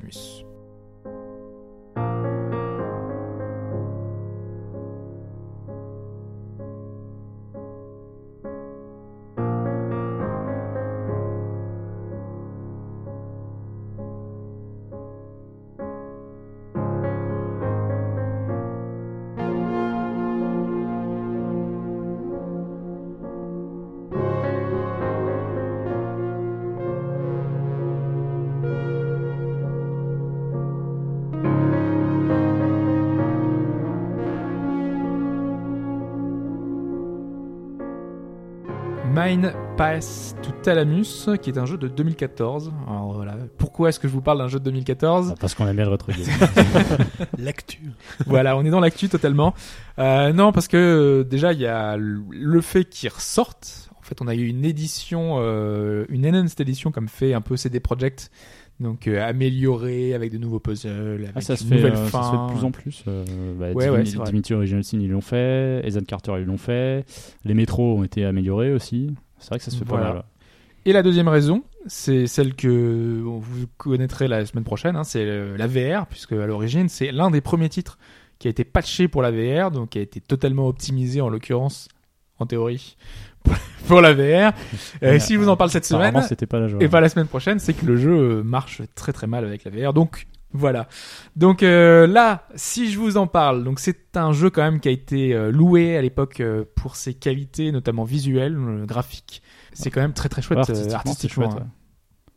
Techniquement Il y a moins, des tons mais artistiquement euh, c'est quand même assez Ah ouais, euh, incroyable. ça rend pas les coups. Non, non, non. De loin, c'est super beau. Ouais, de près, c'est euh, on en bas dirait des, des artworks, alors que ça, c'est des modèles 3D. ça. Ouais. Parce que c'est un- jeu donc d'aventure, un peu à la miste. C'est pour ça aussi que la comparaison peut se faire, parce que graphiquement c'est quand même euh, très chouette. Euh, aussi comme The Witness, hein, ça c'est des jeux qui visuellement sont, sont Mm. très très beaux. Euh, après c'est pas un monde ouvert comme peut l'être euh, The Witness justement où tu te balades sur une île. Là euh, c'est des environnements très différents parce que ça fonctionne par tableau. Euh, je sais pas si tu peux te décrire Julien ce que tu vois par exemple. Là, par exemple, plus de la photo en. Ça me fait un peu penser à No Man's Sky. Un petit peu ouais, les, les couleurs Oui, vives, tons, ouais, c'est vrai. Ouais. Très colorées, un peu roses. Euh, T'as des choses où t'es un peu. Bah, Là, je vois pas du tout euh, la Mais photo. est-ce que dans, est-ce que dans le jeu en, bas à gauche, parce que là on voit une vague qui est figée Ouais. sur le screen, est-ce qu'elle est figée comme ça Tu Elle passes à côté. Ah ouais. Ouais. Ça fait un peu au Kusai. euh. Eh oui, oui, oui, un peu le- ouais. Il y a un paysage nocturne aussi, un peu en ruine, avec des escaliers qui se, qui se finissent Et pas. sinon, il y a le canyon euh, du film 127 avec James Franco. Ah, c'est ça, c'est un canyon. ça, c'est un ouais. canyon, ouais. Je captais pas en fait. Voilà, c'est- J'arrivais pas à comprendre ce que c'était en fait. Complètement. Mais ouais, ouais, c'est vrai que c'est. Voilà, on a des euh, environnements très différents, très travaillés. Et pourquoi est-ce que, enfin, donc je disais un jeu d'énigmes. euh, les énigmes sont assez simples. Hein, c'est, ça se voit visuellement qu'il va pas se passer énormément de choses. En général, c'est amener euh, un objet d'un point A vers un point B. euh, avec quelques subtilités, mais ça va pas beaucoup plus loin. Donc c'est pas euh, combiner des objets, euh, trouver un truc, avoir des chiffres. L'essence de- du jeu, elle est peut-être pas là. Quoi. voilà, c'est essentiellement pour son atmosphère et justement des atmosphères différentes qu'on peut retrouver. Parce que justement sur ces images-là, vous voyez notamment sur celle qui est en bas à droite, on est plongé dans la, la pénombre parce que le jeu nous propose de plonger dans des environnements très différents en fonction euh, de, je, vous disais, ramener un objet vers un point vers un point B. Une fois que l'objet est euh, posé à un certain endroit, bah, le monde va être transformé. Il va y avoir une, espèce de, de monde dynamique qui fait que la nuit va tomber, la pluie va tomber, la brume va tomber.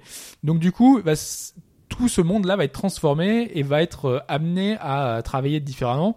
Euh, par exemple, une fois qu'on est plongé en pleine nuit, bah, certains objets lumineux vont être un peu phosphorescents et donc tu vas pouvoir interagir avec eux alors qu'avant ils n'apparaissaient pas, euh, etc. Donc du coup, il va y avoir une espèce de, gestion euh, de, de, ces énigmes en fonction du temps euh, que tu peux provoquer ou pas. Donc du coup, tu pourras gérer avec un timing précis. donc c'est plutôt bien fichu et ça permet justement d'avoir une approche des niveaux qui est toujours différente parce que je le disais, ça fonctionne en tableau. Tu as une progression qui va être linéaire avec des niveaux qui se passent très rapidement où on jongle d'un univers à un autre euh, euh, assez souvent. Tu vas être, par rapport euh, aux images qu'on voit là, tu vas être fermé dans une sorte de petite zone, non? Voilà. tu, tu vas sentir des limites. euh, Parfois pas si 3D petite que ça, peut-être pas- parfois trop grande parce que bah, par exemple il y a un niveau où tu commences dans le brouillard et tu ne sais pas du tout ce que tu dois faire. Enfin en gros à chaque fois tu dois essayer de trouver la sortie. Enfin voilà c'est un peu l'objectif de prendre un portail qui va t'amener au niveau suivant et faut trouver l'objet qui va te faire euh, soit faire tomber le brouillard, soit faire euh, bah, euh, allumer quelque chose euh, ou faire directement trouver un portail quelque chose. Et des fois, tu te balades comme ça pendant 10 minutes, un quart d'heure. Si t'as la chance, tu tombes directement sur la sortie, donc euh, t'es content. Mais des fois, euh, c'est beaucoup plus long. Donc en plus, le personnage va très lentement, tu peux pas courir. Donc des fois, c'est assez complexe, assez, c'est chiant, je trouve. Parce que t'as pas d'indication. euh, non. Et puis en plus, vu que c'est un jeu où le scénario est très distrait, enfin, c'est pas le scénario qui est discret, mais c'est la narration qui est discrète. Ça passe par rien, il y a quasiment rien, il se passe quasiment jamais rien. Euh, t'as quelques bribes de dialogue quand tu vas à des points précis où euh, t'as une espèce de, lumière et tu t'approches de la lumière à ce moment-là, il y a une petite phrase qui se dit. C'est tout. En gros, tu enchaînes les niveaux sans qu'il se passe pas grand chose parce que le scénario, en gros, on nous raconte l'histoire d'un homme qui est rentré chez lui, c'est le tout début de l'aventure. Hein. Euh, il est rentré chez lui, il y a un ouragan, on le voit au loin, il y a une tornade, voilà, et euh, apparemment il cherche quelqu'un. Donc euh, voilà, il crie, il crie. Très peu de texte et au final, euh, c'est vraiment une aventure visuelle parce que au-delà de ça, euh, c'est de toute façon c'est le titre du, du jeu, hein, c'est euh, Mind passe tout thalamus. Le thalamus, je pense que ça, je sais pas si ça vous dit quelque chose, mais c'est une partie de notre cerveau qui traite le, en fait l'aspect nerveux et visuel de- des choses. Donc vous imaginez très bien que ça peut tourner autour de ça, et c'est pour ça qu'on a cette, ce jeu qui joue sur euh, l'aspect visuel. On a même des jeux, alors je vais pas trop vous spoiler, mais un des niveaux qui joue euh, sur euh, la réflexion. Donc il y a des énigmes qui sont assez poussées, qui nous font réfléchir sur l'approche des niveaux et qui font qu'on on voit une approche un peu différente, un peu folle, parce que c'est un jeu qui se passe vraiment dans la tête, quoi. La réflexion par rapport à une, sur- une surface d'eau, tu veux dire? Oui, Ouais, un peu Voilà. comme dans The Witness. complètement. Il y a pas mal de puzzles là-dessus. C'est ça. Donc euh, c'est assez assez bien foutu, mais euh, ce que je trouve dommage, c'est que ça sert pas ça sert pas vraiment le scénario. Tu sens que t'es dans, dans un esprit malade où il se passe plein de choses un peu étranges où tu vois le le le, fait qu'on ait la- cette vague figée, tu comprends que c'est pas un niveau classique. Tu vois, on n'est pas dans un monde normal. euh, Il y a des choses étranges. Euh, tout ce que tu vas faire de toute façon dans ce monde est un peu étrange. Donc euh, voilà, tu, tu te balades un peu dans un dans des dans des scènes de passé. Tu essayes de comprendre ce qui se passe. Est-ce que c'est des souvenirs? Est-ce que c'est t'es des choses lâché comme ça dès le début? On te plante comme ça et tu dois, tu dois te. T'as la balader. petite phase in- introductive avec euh, l'ouragan, voilà. Tu sais pas trop ce qui s'est passé, et puis tu vas être euh, téléporté de niveau en niveau jusqu'à la conclusion, euh, parce que c'est un jeu qui, qui a un propos, qui a une histoire. Certains vont dire que c'est un peu pathos, mais euh, je vous laisse découvrir un peu ce qui va s'y passer, parce qu'on cherche quelqu'un. Donc euh, voilà, on va essayer de arriver jusqu'au jusqu'à la fin où on va essayer de retrouver la- cette personne en question. C'est un walking simulator hein, de- derrière, hein. Mm. donc c'est vraiment euh, une balade, une balade visuelle, un peu comme un Journey ou un euh, l'autre jeu Flower, où tu te balades dans ces niveaux en essayant de, de- de résoudre les énigmes et arriver jusqu'à la fin euh, et avec un, un vrai fond bon, finalement euh, qui est là, euh, une espèce de réflexion parce que c'est très Ça marche. contemplatif. Ah, Est-ce que ça a marché sur toi Le problème, c'est que c'est très dépendant. C'est comme un film euh, qui aurait un propos où derrière, si toi ça te touche pas, bah ça marche pas. Moi, en l'occurrence, ça a pas marché. J'étais pas touché par euh, l'histoire de ce personnage-là. Du coup, au final, je suis assez mitigé parce que si visuellement c'est super beau, euh, enfin artistiquement c'est super beau, si les énigmes sont plutôt pas inintéressantes, même si j'ai été, ça a été plombé quelquefois par justement ces lourdeurs, du fait que le personnage soit très lent et qu'il n'y ait pas grand chose à faire finalement, c'est c'est très très vide et c'est gros, en gros aller d'un point A à un point, à un point B.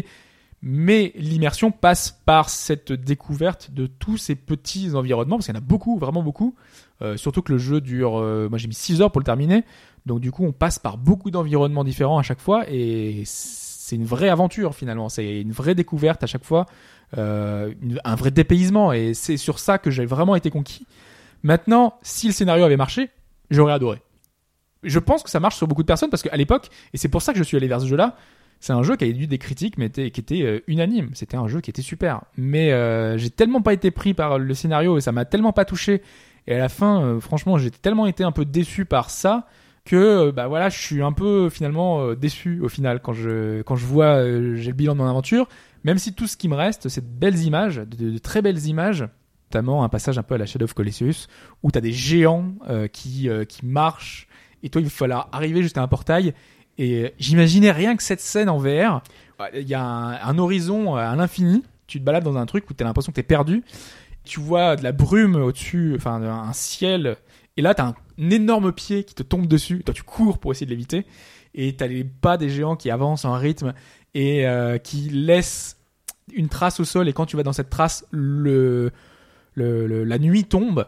Et donc, du coup, tout l'univers change. C'est assez poétique, tu vois, finalement, Ouais, tout, d'accord. cette- tout cet univers-là. C'est- faire un trip un peu. euh, voilà.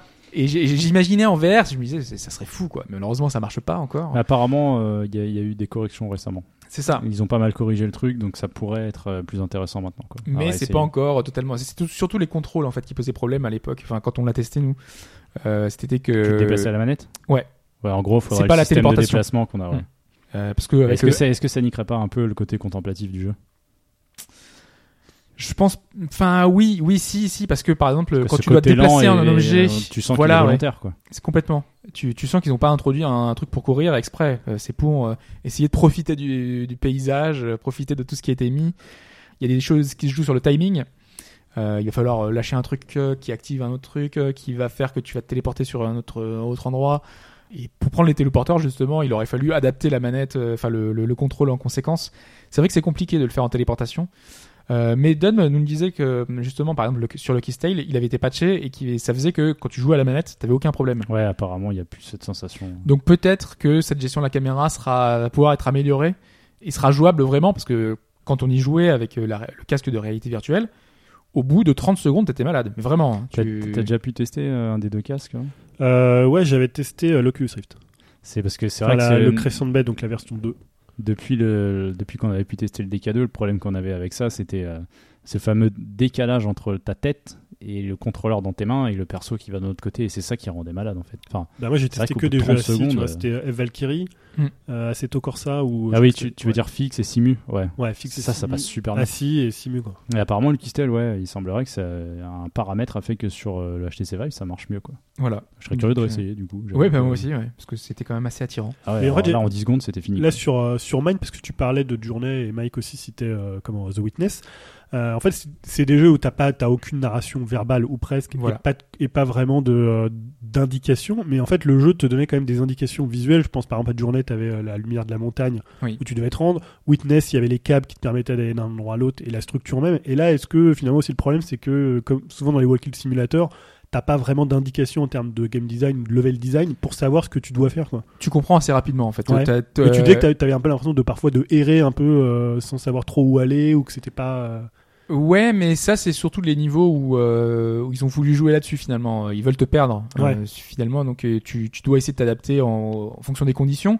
Mais euh, ouais, quand c'est un peu trop ouvert, je essayer de trouver finalement parce que parfois c'est vraiment assez simple. Hein, c'est simplement, simplement amener un objet d'un point A à un point B et le niveau c'est juste ça.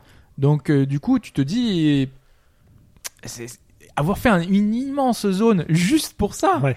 c'est compliqué.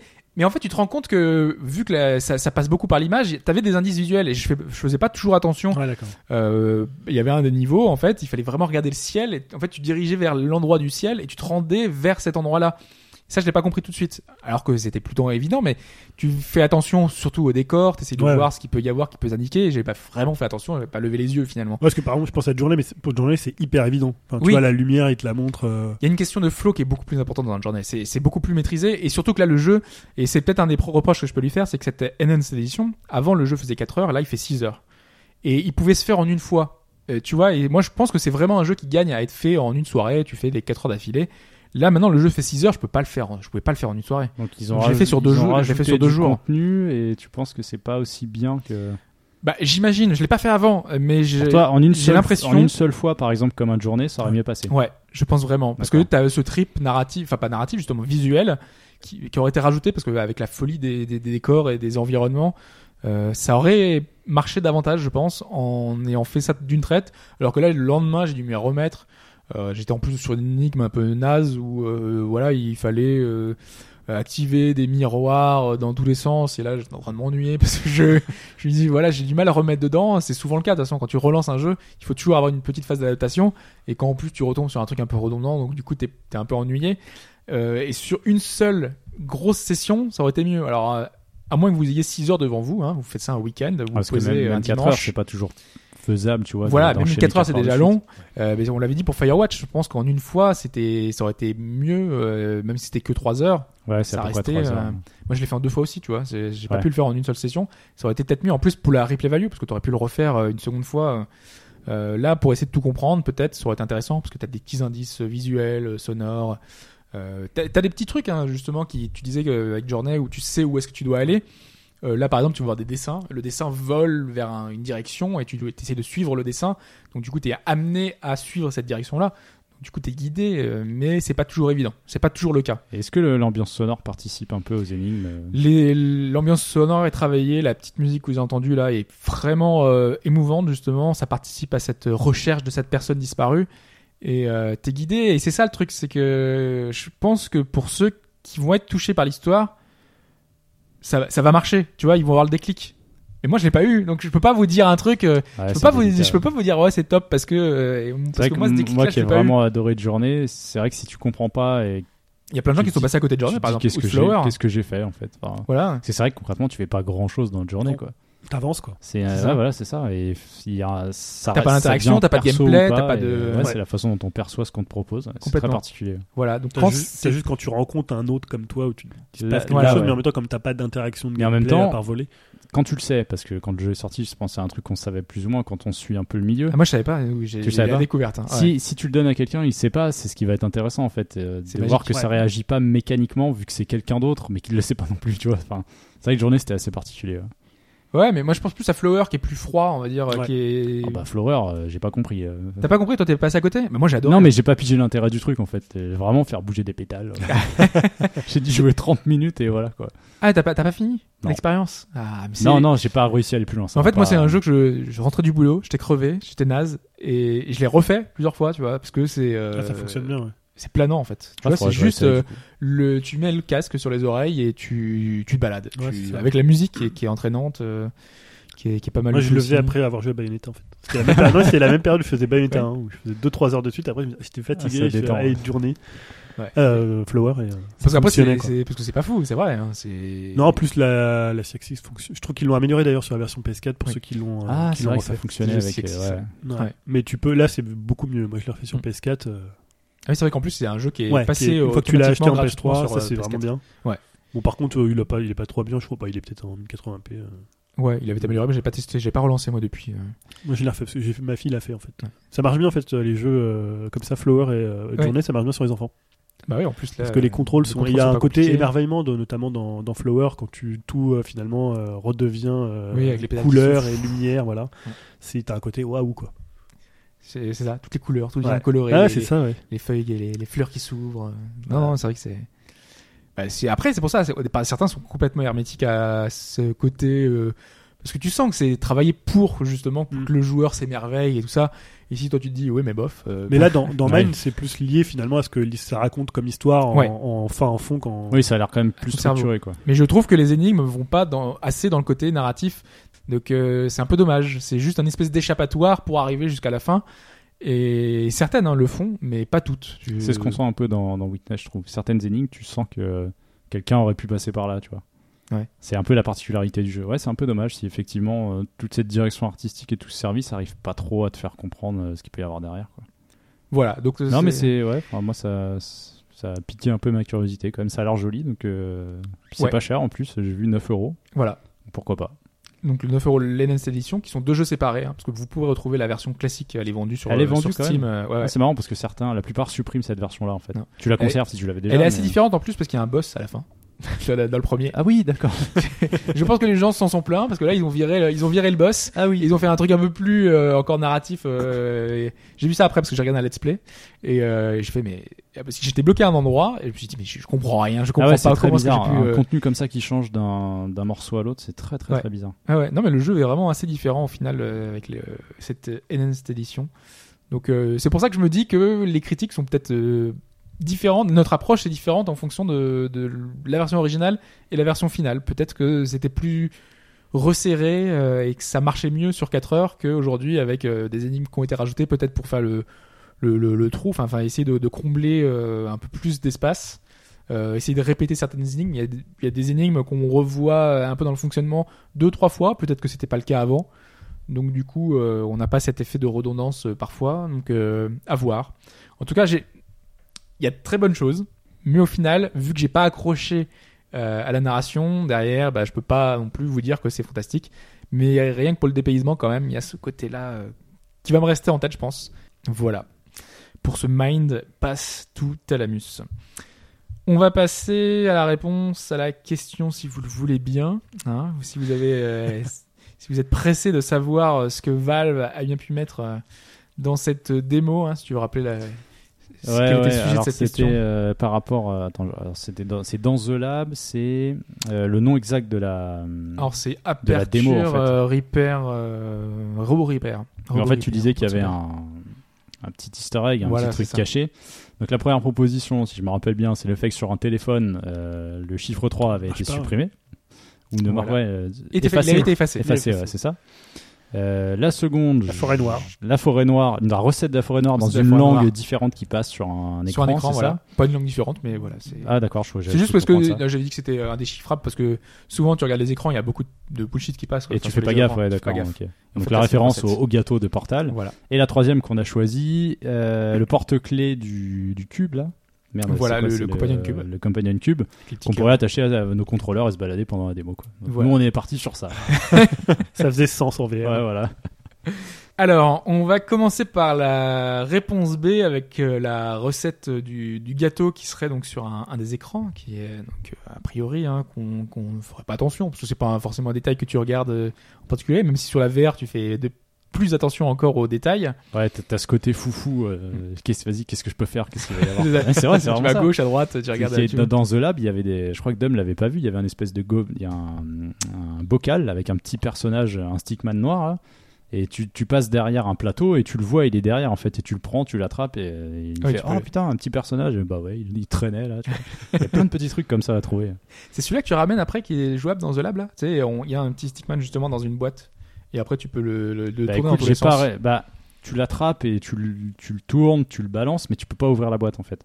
Ouais, mais il est pas ouvert justement, il est, il est toujours. euh, bah oui, mais après tu fais juste, tu peux juste le lancer en fait. Ouais, parce qu'en fait, à chaque mini-jeu de The Lab, euh, qui est un peu le- l'espèce de. Oui, tu débloques un objet qui Voilà. se met sur la table. C'est ça. Sauf que lui, en fait, il est derrière un des, un des panneaux de lancement de jeu et il est caché. Si tu vas derrière, tu vois, il est en Ok. bas en fait. Comme s'il traînait comme ça, quelqu'un l'avait oublié. Mais oui, ça, on s'était rendu compte de ça, c'était assez Mm. marrant. Oui, c'est le sens du détail, vous verrez la semaine prochaine, c'est Ouais. euh, assez, assez dingue. Euh, donc, euh, cette réponse, euh, la forêt noire, tout ça, il y a bien une recette de Mais- forêt noire sur un écran. Ah, maintenant, tu nous laisses plus de suspense, c'est vraiment dis- dégueulasse. Je me dis, c'est bon, c'est pas celui-là. Après, il va faire le suspense entre les Ça deux. fait deux fois qu'il fait ça. Dans Portal. Ah. Ah, subtilité Putain, il, vraiment, il bosse ses, Ah, suspense de questions. les effets, il bosse les effets. Attends, faut changer les effets, tu vois, sinon ça marche pas. Dans Portal Dans Ah, j'ai- Portal, j'ai premier du jamais nom. vu ce truc-là en fait. Et oui, mais c'est un easter egg, hein, finalement. Dans un le premier, ouais. Dans le premier. Ouais, dans le premier. Tu pa- Est-ce qu'on passe vraiment devant ou faut aller le chercher? Tu passes devant, mais tu, si tu regardes pas, moi j'ai- honnêtement j'avais jamais vu ça. Euh, Franchement, D'accord. c'est sur un écran, euh, tu vois le texte en orange qui, qui va. Même en regardant une vidéo, j'arrive pas à voir la recette. Donc honnêtement, c'est très Ouais, compliqué.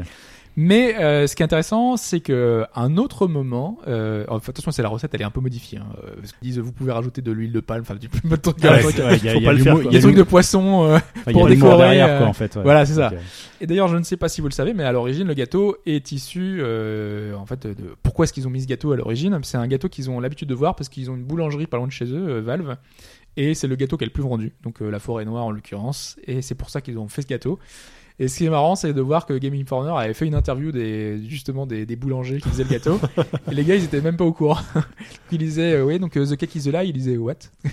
What? Le journalisme je comprends pas. Voilà.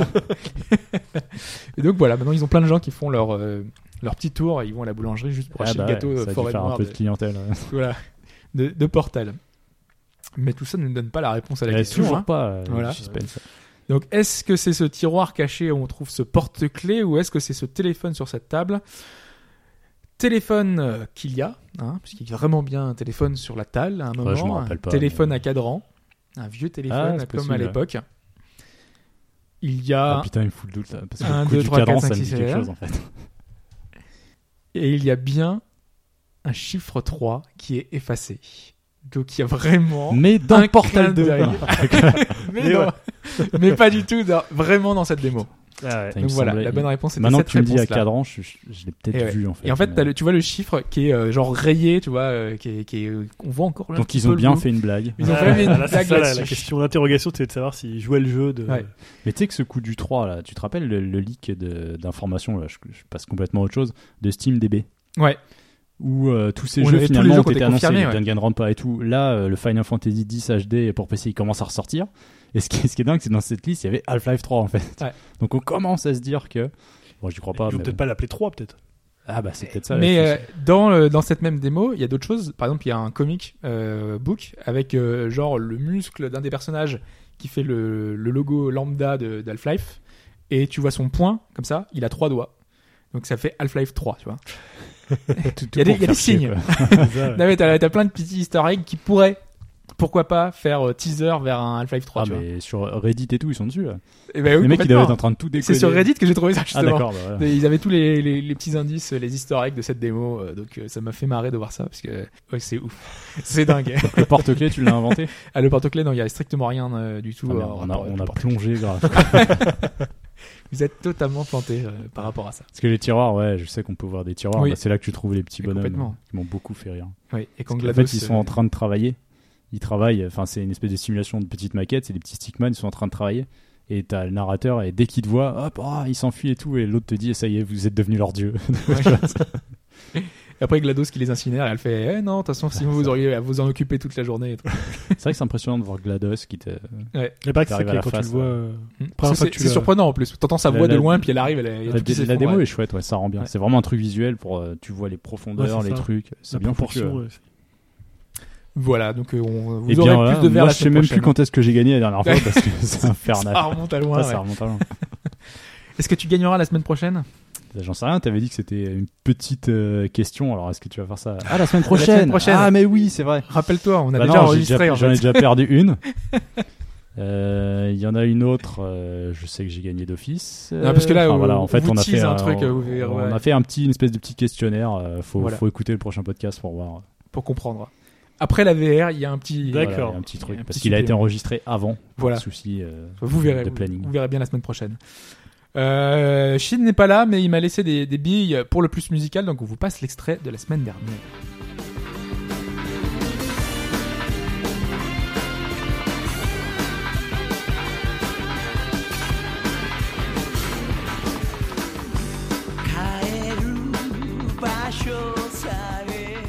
La réponse de ce podcast, c'était Eh bien, apparemment, c'était Rival Schools United by Fate. exactement. Alors, c'est bizarre parce que moi, je l'ai jamais fait.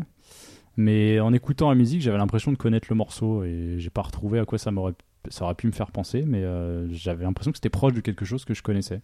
Mais j'ai été incapable de trouver, tu vois. Ben, il a collaboré à pas mal de productions Capcom jusque-là, donc euh, Ah, peut-être, ouais. Peut-être qu'il y a des, des sonorités qui se retrouvent. Je pense que TMDJC nous fera un petit post pour nous expliquer clairement. euh, Rival School, tu vois, c'est dédié à lui. Je pense qu'il y avait beaucoup de choses euh, à dire là-dessus. Euh, je sais pas si tu voulais rajouter quelque chose sur le compositeur. hein, Bah, mais- Setsuo Yamamoto. Ouais. Et Apparemment, il y a une voix par-dessus, Isao Bito. Voilà, Bito, ouais, que je me trompe pas. Non, je t'ai pas mis Non, mais parce que j'ai cru voir un L. Non, je ferai pas de blague. euh, Chi n'est pas là, mais euh, Voilà, il la postera sur, euh, sur Twitter. c'est ça. Alors, est-ce qu'il y a eu des réponses cette semaine? Parce que si vous vous souvenez, on avait trois personnes qui étaient à trois points, sachant Ah, qu'il faut arriver à euh, quatre points. Donc, ouais. faut trouver l'extrait, le nom Ah, du jeu Schools, dessus, quand même, euh, exprès. je suis pas sûr. Ouais, mais tu vois, il y avait de l'enjeu. Oui, bah oui, justement, c'est pour ça ça me paraît un peu ça me paraît délicat. Ça me paraît délicat. là. Donc il y a quatre réponses. Ah. Mais quatre réponses qui nous sont parvenues jusqu'à aujourd'hui, parce que si vous ne le savez pas non plus, on enregistre un samedi, hein, voilà. Donc du coup, il y aura Ah peut-être oui, des c'est vrai. réponses supplémentaires Ouais, jusqu'à on demain. s'excuse pour ça. C'est vrai que Voilà. ça se trouve, il y a des gens qui auraient gagné. Bah, tant pis pour vous. Non, non, on on ajoutera les points Ah, si, supplémentaires. on on- Si c'est quelqu'un qui était à 3. Les trois personnes qui étaient à trois ont On a répondu. Ah, mais du coup, ils ont jusqu'à quelle heure alors? Parce que si on fait en sorte que. Non, mais ils ont déjà répondu. Donc, euh, Non, mais il y a peut-être des gens ah, qui ont pas encore euh, au moment où on enregistre. En fait. Ah, mais euh, on ajoutera les points, il y a Ouais, pas de, il y a ils pas pas, souci. ils étaient pas à 3. Donc on a Gabora, Stulhutz et Jibi qui ont trouvé la bonne réponse, qui ont trouvé Rival School. Ah. C'est plutôt pas mal. Ils sont encore dans la course.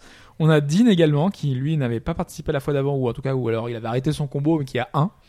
Donc on va pouvoir continuer une semaine, semaine Donc, tu supplémentaire. disais 4 personnes. La quatrième réponse, c'était quoi du coup? Euh, bah c'est il a trouvé la bonne réponse. C'était Dean qui avait trouvé Rival School également. Donc les 4 qui ont. les quatre qui ont donné la réponse ont trouvé. Putain, Voilà. bravo. tous, euh, tous la bonne réponse. Euh, il y aura peut-être d'autres réponses. Hein, on fera le débrief dans quelques dans quelques semaines, puisque là, donc on va vous passer un extrait sonore. La semaine prochaine, euh, donc on a notre épisode qui est déjà enregistré. C'est un spécial, ouais. La semaine d'après, on a un épisode thématique. Donc ça veut dire que vous vous, départagera dans trois semaines. Ah, vous hein. avez le temps de chercher, hein. de chercher. Hein. Vous repassera l'extrait euh, si vous voulez. Donc l'extrait de cette semaine, c'est celui-là.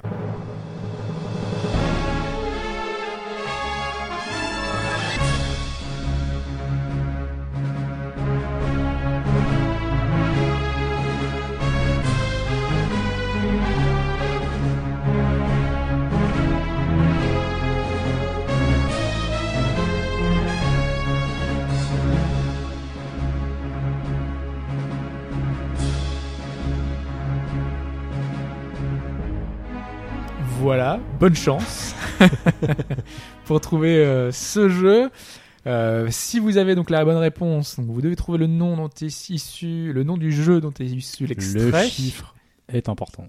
Le Si c'est une suite ou autre, c'est enfin, important, sachez-le. Voilà. Si on vous met un Mario, il va falloir donner le nom du Mario précis. Alors, en l'occurrence, ouais, parce que c'est ce qu'on avait dit une précédente fois, c'est que ça peut être un thème qui est remixé spécialement pour cette version. Eh oui. Donc, euh, si on a mis ce thème-là, c'est qu'il y a une raison. Donc si vous avez mis Corneria, tu vois, il faut trouver exactement la bonne version. Corneria. Corneria. ça, ça marchera pas. tu reviens sur Corneria. Si c'est un remix, euh, ça marchera pas non plus. Voilà. euh, donc vous envoyez la réponse à shin, at ou au bas gauche droite.fr parce que HBGD des fois c'est HGBD, HB, oui, il y a des gens qui, font, HDBD, qui ont euh, des soucis. c'est- compliqué. ouais, la première fois j'ai dit mal, tu vois HBGD et c'est au bas gauche droite. Faites les initiales, vous verrez ça marche. Normalement il y a, pas de souci. Voilà, vous donnez la réponse au numéro du podcast, vous mettez votre pseudo comme ça on pourra retrouver facilement. Je pense qu'on a terminé pour cette Eh ben, on a semaine. fait le tour, ouais. Voilà. Un podcast qui devait être très court et qui est finalement assez long. Ah, Ouais, voilà, il, c'est- il y a eu des choses à dire on n'avait rien à hein, dire et visiblement. puis au Désolé, final, hein, c'est- Ah non, non, mais c'est bien. C'est la force c'est- Upcast, on fait jamais dans les. Ouais, ouais. on a pu faire 3 heures comme La vous. dernière tu fois, on a fait 3h16. On avait dit, ouais, ça va être rapide. Et puis c'était 3h16. C'est c'est toujours comme ça. Voilà. On commence à On avait dit, on a rien, et puis finalement. Complètement. Donc vous retrouvez les podcasts de Julien, hein, qui participe à Upcast. Voilà, upcast.fr, a euh. Encore merci d'être venu. Bah, bien sûr. merci de m'avoir invité, hein, sur un plaisir. Complètement. Donner ton avis sur, euh, sur Star Fox, euh, pouvoir dire que, que c'est nul, hein, évidemment. non, j'espère que des gens essaieront de le Non, en faire. tout et cas, moi j'ai vu le, style, le steelbook, il est chouette. le faux Quel steelbook, faux steelbook, oui. qu'il n'est pas en Le métal, il est en en plastique. Ah les salauds Ah ouais, c'est un faux. Ah la vache Et des gens se sont plaints d'ailleurs, j'ai pas compris, mais des gens vraiment se sont plaints en disant mais c'est inadmissible. Que les steelbooks, c'est sacré. c'est lourd. ça- Ça veut dire ce que ça veut dire, quoi. Donc, euh, Ah oui. Bah oui, un oui, peu oui. dommage. Mais les petits dessins intérieurs sont chouettes. Sont chouettes. C'est sympa. Si je les collectionne, tu vois, Ouais. ça va faire un peu cheap à côté. Mais bon. Non mais même le coffret, enfin tous leurs coffrets j'ai dernièrement, que ce soit le Project Zero, le Xenoblade, euh, le Mario Maker, ils sont C'était- toujours pas mal. C'était quoi la collector que t'avais pris euh, pour avoir le steelbook? C'est ça où il y a les deux jeux plus euh, bah, le coffret. Il y a quelque chose d'autre à part les jeux, euh, les deux jeux ou... Non, il n'y a pas d'artbook ou de. C'est un peu comme Bayonetta en fait, ils ont fait le Non, petit, la tout version simple. double. là. c'est- C'est une édition limitée, c'est ça, ouais. Ouais. Ouais, c'est. Enfin moi Bayonetta j'avais la version, tu sais la grosse. Ouais, Ouais, c'est que de dire comme la version Bayonetta. où Bayonetta, il y a moi, c'est celle que j'ai, c'est l'intermédiaire, mais t'as que les deux jeux en fait, et Ouais. une boîte en carton autour, voilà, c'est tout. Là t'as juste le steelbook en plus. Qui n'est pas en acier. Qui n'en est Qui pas. n'est pas là. donc, euh, voilà. Donc au final, ouais, ouais, voilà. complètement, et qui est payé en plus vachement cher. Je sais pas si tu les prends dissociés, si c'est moins cher ou pas. Maintenant, elle est chère, parce que maintenant, euh, bah, Ah oui. il y Ouais, c'est comme Bayonetta, hein, et- tu, tu ouais. les vendre cher maintenant. Ah ouais ouais, il y en avait 13 000 je crois. Ouais, c'était limité dans le temps. 13 000 Europe je crois. Hmm. C'était que pour l'Europe. Les États-Unis il n'y avait pas. Il s'était plein, Il s'était plein ouais. c'est ça. Et il l'avait Ouais, importé, c'est pour ça que. C'est vrai qu'il y a des choix trouver. bizarres des fois aux États-Unis, comme la, la New 3DS standard qu'ils n'avaient pas eu avant 6 mois, un an, je crois. vu que c'est zoné, c'est plus compliqué à ramener des vrai, vrais bah DS, ouais. Ouais. C'est un peu compliqué. ouais. Mais je crois qu'ils vont l'avoir prochainement, il me semble avoir eu ça. Oui, mais justement, ouais, c'est que euh, il me semble que ça avait changé. euh, pas sûr, mais euh, parce que ça teasait à droite à gauche, mais euh, parce qu'elle était en présentation sur des salons et les mecs disaient Ouais. bah si vous la mettez, c'est qu'elle va arriver. Ouais. Et il me semble que bizarre de depuis pas ils l'ont. enfin, je suis pas certain à vérifier. Quoi. Ils arrivent pas à la zoner en fait. C'est pour ça. Non, mais c'est vraiment des entités différentes. Euh, Amérique, Europe et Japon, c'est vraiment très différent. quoi. De toute façon, on le voit tout le temps. hein. Ouais. Alors, rien que de toute façon, pour la localisa- localisation des jeux, euh, quand on voit le temps qu'ils mettent pour arriver chez nous, c'est un peu compliqué. Mais ils se plaignent souvent aussi du club Nintendo avec euh, leurs offres qui sont un peu différentes. euh. Ah, c'est fini maintenant. Oui, bah oui. My My, Nintendo. Mais là, avec My Nintendo, par exemple, les récompenses de ce mois-ci, nous on a 4 réductions pour des jeux un peu pourris, et eux, ils ont une dizaine de réductions euh, pour plein de, plein de jeux différents. Tu vois, même là-dessus, on n'a pas des réductions qui sont équivalentes. Ouais, tu vois, c'est ça, c'est qu'il y a Donc, vraiment euh, des choix qui sont des choix qui sont faits qui doivent correspondre à la région. Je sais pas, c'est vraiment très particulier quoi. Enfin voilà, on va pas continuer à dégager Oui, parce que ça, on va, Ça va repart- faire on un va partir en DLC. podcast de 8 heures. Euh, vous pouvez nous retrouver comme toujours sur les réseaux sociaux, donc sur Twitter, sur Facebook, sur Google+, sur euh, ce que vous voulez. Voilà, sur Wii U, sur vous pouvez les retrouver partout. Et Patreon, ouais, ceux qui veulent soutenir. C'est ça. Eh ben merci Julien encore une fois d'être venu. Bah, merci à vous. Euh, venu nous parler de, de ce de ce grand Star Fox, ce grand petit Star Fox. Non mais je veux pas non plus le minimiser, hein, je veux pas non plus le survendre, mais je veux Mais pas non, non- complètement justement en plus plus. ça en fait le l'exercice d'équilibriste. Hein. C'est- Puis c'est ton avis, on le rappelle. Hein, c'est Oui, tout à fait. uniquement ton avis. Mon avis après 25 heures de jeu voilà. Voilà. Ouais, c'est- De toute façon, c'est ce qu'on dit à chaque fois. hein. C'est un avis qui ne reflète pas non plus l'avis total du, du podcast. C'est l'avis d'une personne. Et euh, après, vous prenez, il y a à boire et à manger chez, chez chacun. Parce qu'on n'est pas toujours d'accord autour d'un titre euh, à chaque fois non plus. Donc, euh, c'est justement, ça sert à ça. C'est pour ça que les, les, les critiques sont argumentées. Et quand elles sont argumentées, tu peux savoir Complètement. si ça va te plaire ou pas. De toute façon, vous, l'avez- vous y avez pas, vous, même pas joué en démo. Je crois qu'il y a que Shin qui avait il y avait fait. Shin qui avait, qui avait Ouais, fait la moi ouais. j'ai rien touché du tout. J'ai pas eu l'occasion. C'était une ancienne build, euh, voilà, qui est- peut-être c'était Ouais, la, au la début, version au début euh, sur un salon. ouais. Mm. Je pense qu'on a fait le tour. On a fait On va le tour. pouvoir se quitter, enfin. Faut partir là. On va pouvoir arrêter. Il y a plus de lumière. On, on, on arrête. Il y a plus de lumière. Qu'est-ce qu'il dit En fait, non. Il, C'est un peu gris, lumière. un peu de soleil, mais ça C'est va. Euh, bah merci Mike aussi. Voilà. C'était bien sympa. On se retrouve la semaine prochaine pour un nouveau podcast. Ciao tout le monde. Salut. Salut à tous.